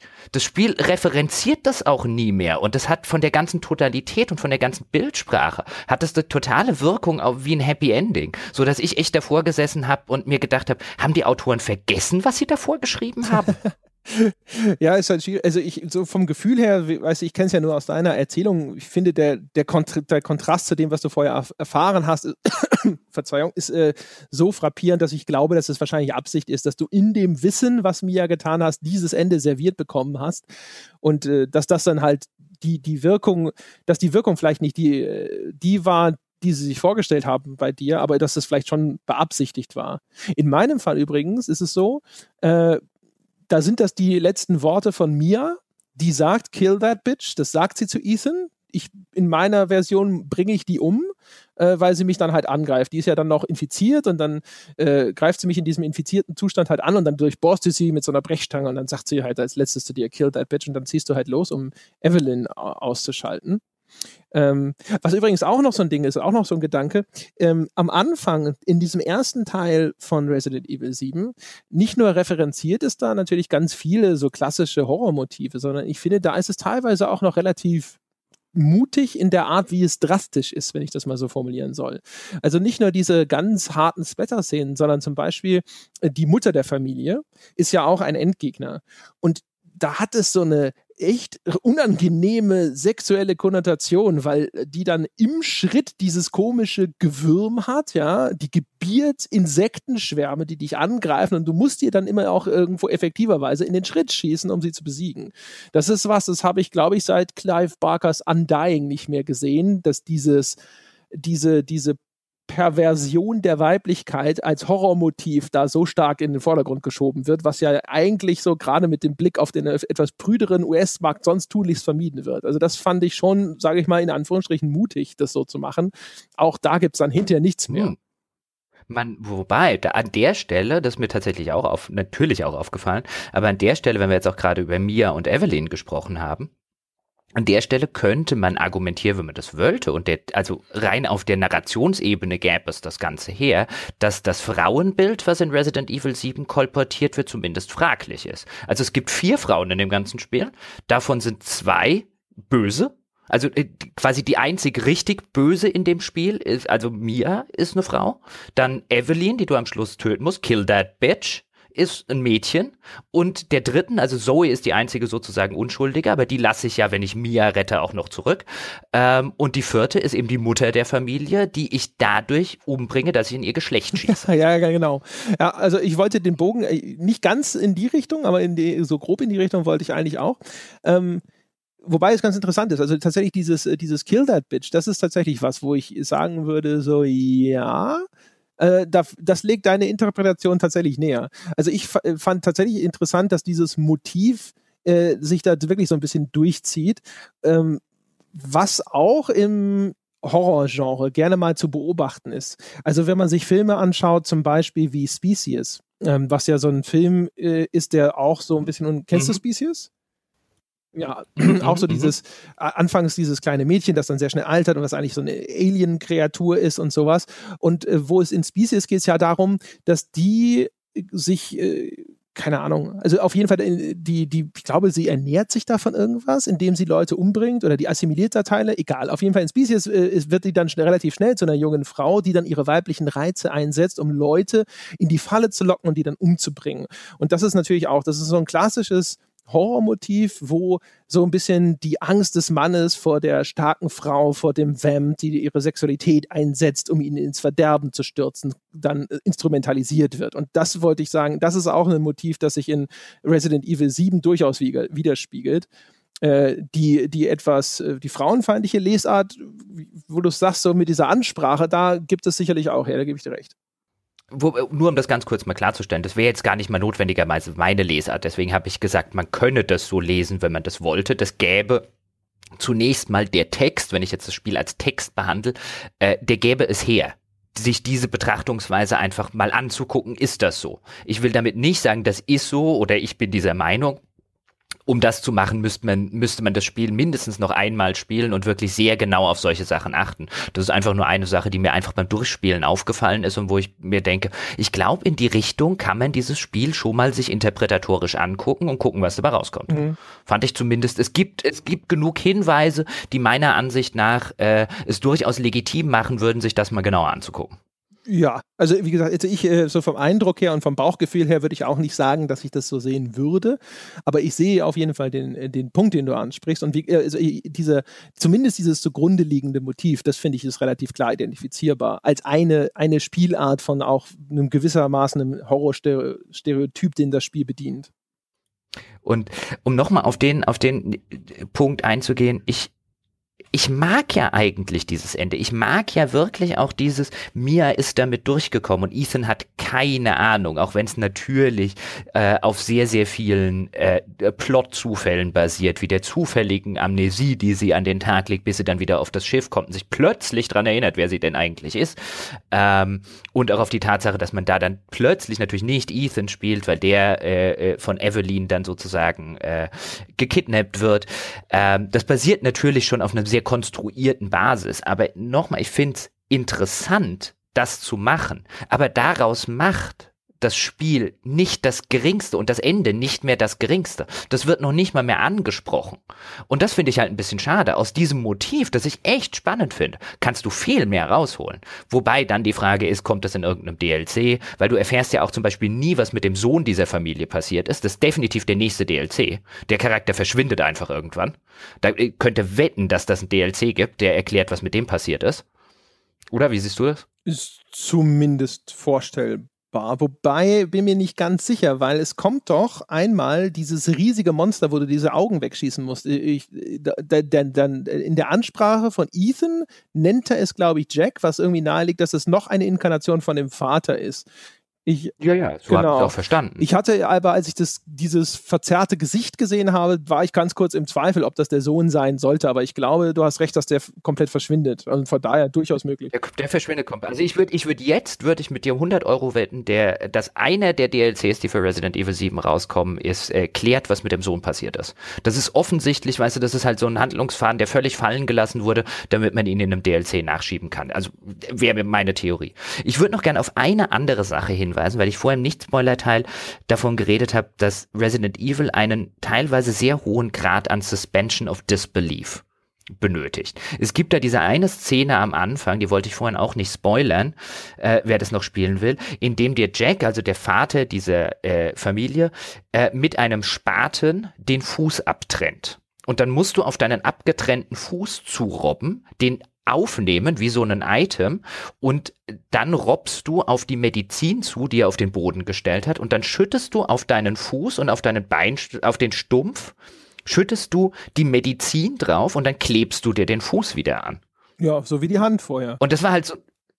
In äh, äh, die Hand, die wird dir ja, die wird dir ja, da hast du dann ja diese, die wird ja nur, die wird ja wen, wenigstens, auch wenn das nicht realistisch ist, aber die wird ja wenigstens wieder dran genäht, während du ohnmächtig bist. Da hast du dann ja am Ende diese, diese Fäden drin und diese, diese äh, Narben vom, ja, vom die so Nähen. dran getackert, genau, ja, ja. Aber auch, die, aber Genau. auch da, Äh, glaube ich, schon mit dieser Wundermedizin. Aber die, diese Wundermeer, die wird auch nie mehr erklärt. Also ich fand, in dieser Stelle musste ich mich wirklich zusammenreißen, dass ich nicht lautlos pruste.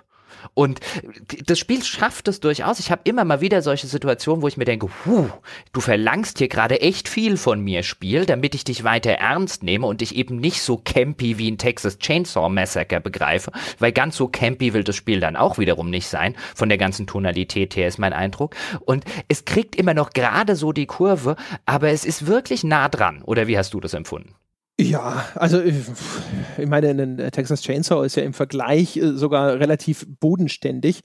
Das ist ja, also dieses Regenerationsthema, ne, das äh, zieht sich ja da am Anfang gerade sehr, sehr stark dadurch, dass du die, gerade den Vater, den du immer wieder massakrierst und dann kommt er trotzdem nochmal wieder. Und äh, das, da ist das natürlich so eingebunden, weil du selber davon irgendwo betroffen bist. Andererseits bist du aber ja selber scheinbar nicht infiziert, äh, wo, ich, wo ich dann das Gefühl hatte, so ein bisschen, dass da die Logikkette abreißt, ja, weil ich Ja, kom kom komplett. Warum kann ich mir den Fuß... Also ich verstehe, warum die sich Sachen wieder anbappen können und warum die sich regenerieren. Die sind ja infiziert. Aber äh, wenn Ethan jetzt nicht infiziert ist und wenn es das ist, das, was das Spiel sagen will, dann vergisst es das äh, eine Minute später wieder und äh, spricht das ganze Spiel über nicht an. Wa- Was ist das für eine Medizin, die abgetrennte Füße wieder ankleben kann? Das ist halt eine echt, gute Medizin, so viel steht fest, ja. Ja, das, äh, das finde ich auch merkwürdig. Also es hat natürlich so, aber äh, wie gesagt, also im Vergleich zu früheren Resident Evils, die ja dann wirklich so haarsträubend äh, bizarre waren, auch in der, in dieser, in diesen übertriebenen Charakteren, diesen wirklich, wirklich total comichaften. Also auch die hier sind so völlig über, ja, also die sind halt natürlich auch out there, die Charaktere in Resident Evil 7, aber eben nicht so wie so Manga-Comic-Figuren. Ist überhaupt ne sehr stark verwestliches äh, Resident Evil. Also man hat schon das Gefühl, äh, das orientiert sich ganz, ganz stark an westlichen Motiven. Ich habe am hinterher habe ich mir extra die Credits ganz angeschaut, um zu gucken, ob ich irgendwo eine Grafikabteilung äh, sehe, in der kein japanischer Name auftaucht. Das war allerdings nicht der Fall. Es gab tatsächlich fast ausschließlich japanische Namen. Es gab nur eins, und zwar die Charakterkonzepte wurden von jemandem mit einem offensichtlich westlichen Namen entwickelt. Aber ansonsten war ich tatsächlich überrascht. Ich hab, war, das war so, wirkte so westlich in den Motiven, in der Art und Weise, wie die Figuren aussahen und wie sie ausgestaltet waren, dass ich echt äh, überrascht war, dass das so äh, tatsächlich größtenteils anscheinend aus einem japanischen Studio gekommen ist. Ähm, da hat es natürlich dann auch wirklich wenig noch äh, Verbindung zu den früheren Teilen. Es gibt so ein paar Sachen, so ein paar Horrormotive, äh, die so ein bisschen Anklang haben an so diese typische japanische Folklore, die gerne in japanischen Horrorspielen dann auch äh, bedient wird. Die Mutter zum Beispiel in ihrer mutierten Form mit diesen langen Armen und die diese Laterne durch die Gegend trägt und so. Also weißt du, so die, der, der Geist der alten Frau und sowas. Das ist noch was, was ich, finde ich, erkennbar so ein bisschen in diese asiatische Folklore-Richtung stecken würde. Aber der ganze Rest wirkte sehr, ja, verwestlicht auf mich. Es wirkte vor allen Dingen, finde ich, ähm, äh, ich hatte es ja vorher schon mal angesprochen, als wir drüber geredet haben, das Environmental Storytelling. Es ist auch noch echt glaubhaft verwestlicht. Also die früheren Resident Evil, zumindest die, an die ich mich jetzt erinnern kann, ähm, ob das jetzt auch Resident Evil 1 oder 2 waren oder dann eben noch 4, die haben ja auch im Westen gespielt. Aber das, man hatte da immer mal den Eindruck, wenn man das häufiger bei japanischen Spielen hat, die dann im westlichen, ein westliches Szenario haben, dass es eher so ein bisschen ist, wie sich ein nicht westlicher oder nicht Amerikaner die Vereinigten Staaten vorstellt. Ja, so ein japanischer Ähm, das- Karl May, der irgendwo sitzt und Ja, in Amerika genau. beschreibt, dass er nie gesehen hat. Ja, das, das hat man manchmal, finde ich, bei amerikanischen Spielen. Umgekehrt auch bei, bei westlichen Spielen, die sich dann ein, ein Asien vielleicht vorstellen, was sie nie gesehen haben. Der Karl-May-Effekt, genau. Und den hatte ich bei diesem Resident Evil jetzt gar nicht. Also dieses, gerade dieses Haus in Louisiana ist von vorne bis hinten glaubwürdig. Also nicht unbedingt, was die Architektur angeht. Da gibt es auch wieder manche Räume, die existieren selbstverständlich nur in Videospielen. Aber was die Atmosphäre und die Anmutung angeht, ist der glaubhaft amerikanisch. Ja, genau. Also wie gesagt, ich, ich habe mich gewundert, wie gut es all diese, diese, diese gestalterischen Elemente reproduziert hat, ähm, wo man das Gefühl hat, dass sich ansonsten früher japanische Entwicklerteams, die diesen Vorsatz in, in der Hoffnung, damit auf dem internationalen Markt erfolgreicher zu sein, ihre Spiele westlicher zu gestalten, ja schon oft gehegt haben, aber in der Umsetzung scheinbar immer wieder Probleme hatten, wie gut ihnen das in diesem Fall gelungen ist. Das ist doch ein schöner Schlusssatz. Wir sind schon fast bei zwei Stunden 20 Minuten. Ist das die längste Folge bislang? Ah, es ist auf jeden Fall in der Nähe. Ja, wir, wir müssen an die armen Menschen denken, die es dann hinterher live in äh, Discord hören wollen. ich hoffe, sie machen das noch. Nach dieser Folge nicht mehr. Es ist Schluss, genau. Ja, dann, äh, gut, würde ich sagen, oder? Dann haben wir es jetzt aber auch wirklich sehr erschöpfend behandelt, würde ich behaupten. Mir fällt gerade auch nichts mehr ein, was ich jetzt noch ganz dringend auf der Pfanne hätte, was wir noch überhaupt nicht thematisiert haben. Wenn du nicht noch was hast, dann äh, walten sie ihres Amtes, nö, Peschke. Nö, ich glaube, also ich, ich, könnte bestimmt noch, aber wir, wir machen mal hier den Sack zu, meine Damen und Herren. Das war die Besprechung zu Resident Evil 7. Bestimmt länger und vielleicht sogar auch positiver, als wir das je erwartet haben. Ich hoffe, es hat euch gefallen. Wie immer, der Hinweis geht auf forum.gamespodcast.de und lasst uns wissen, wie es euch gefallen hat. Ansonsten, der Hinweis auf Patreon ist bereits früher in dieser Folge erfolgt. Und äh, ansonsten, wer nicht auf Patreon mit Geld unterstützen möchte, kann uns unterstützen, indem er uns auf iTunes die verdiente 5-Sterne-Wertung gibt. Ähm, und äh, auf Facebook sind wir zu finden unter facebook.com slash auf ein Bier. Das war's für diese Woche, meine Damen und Herren. Vielen Dank fürs Zuhören. Danke an alle da draußen, die schon Bäcker dieses Podcasts sind. Wir hören uns nächste Woche wieder. Bis dahin.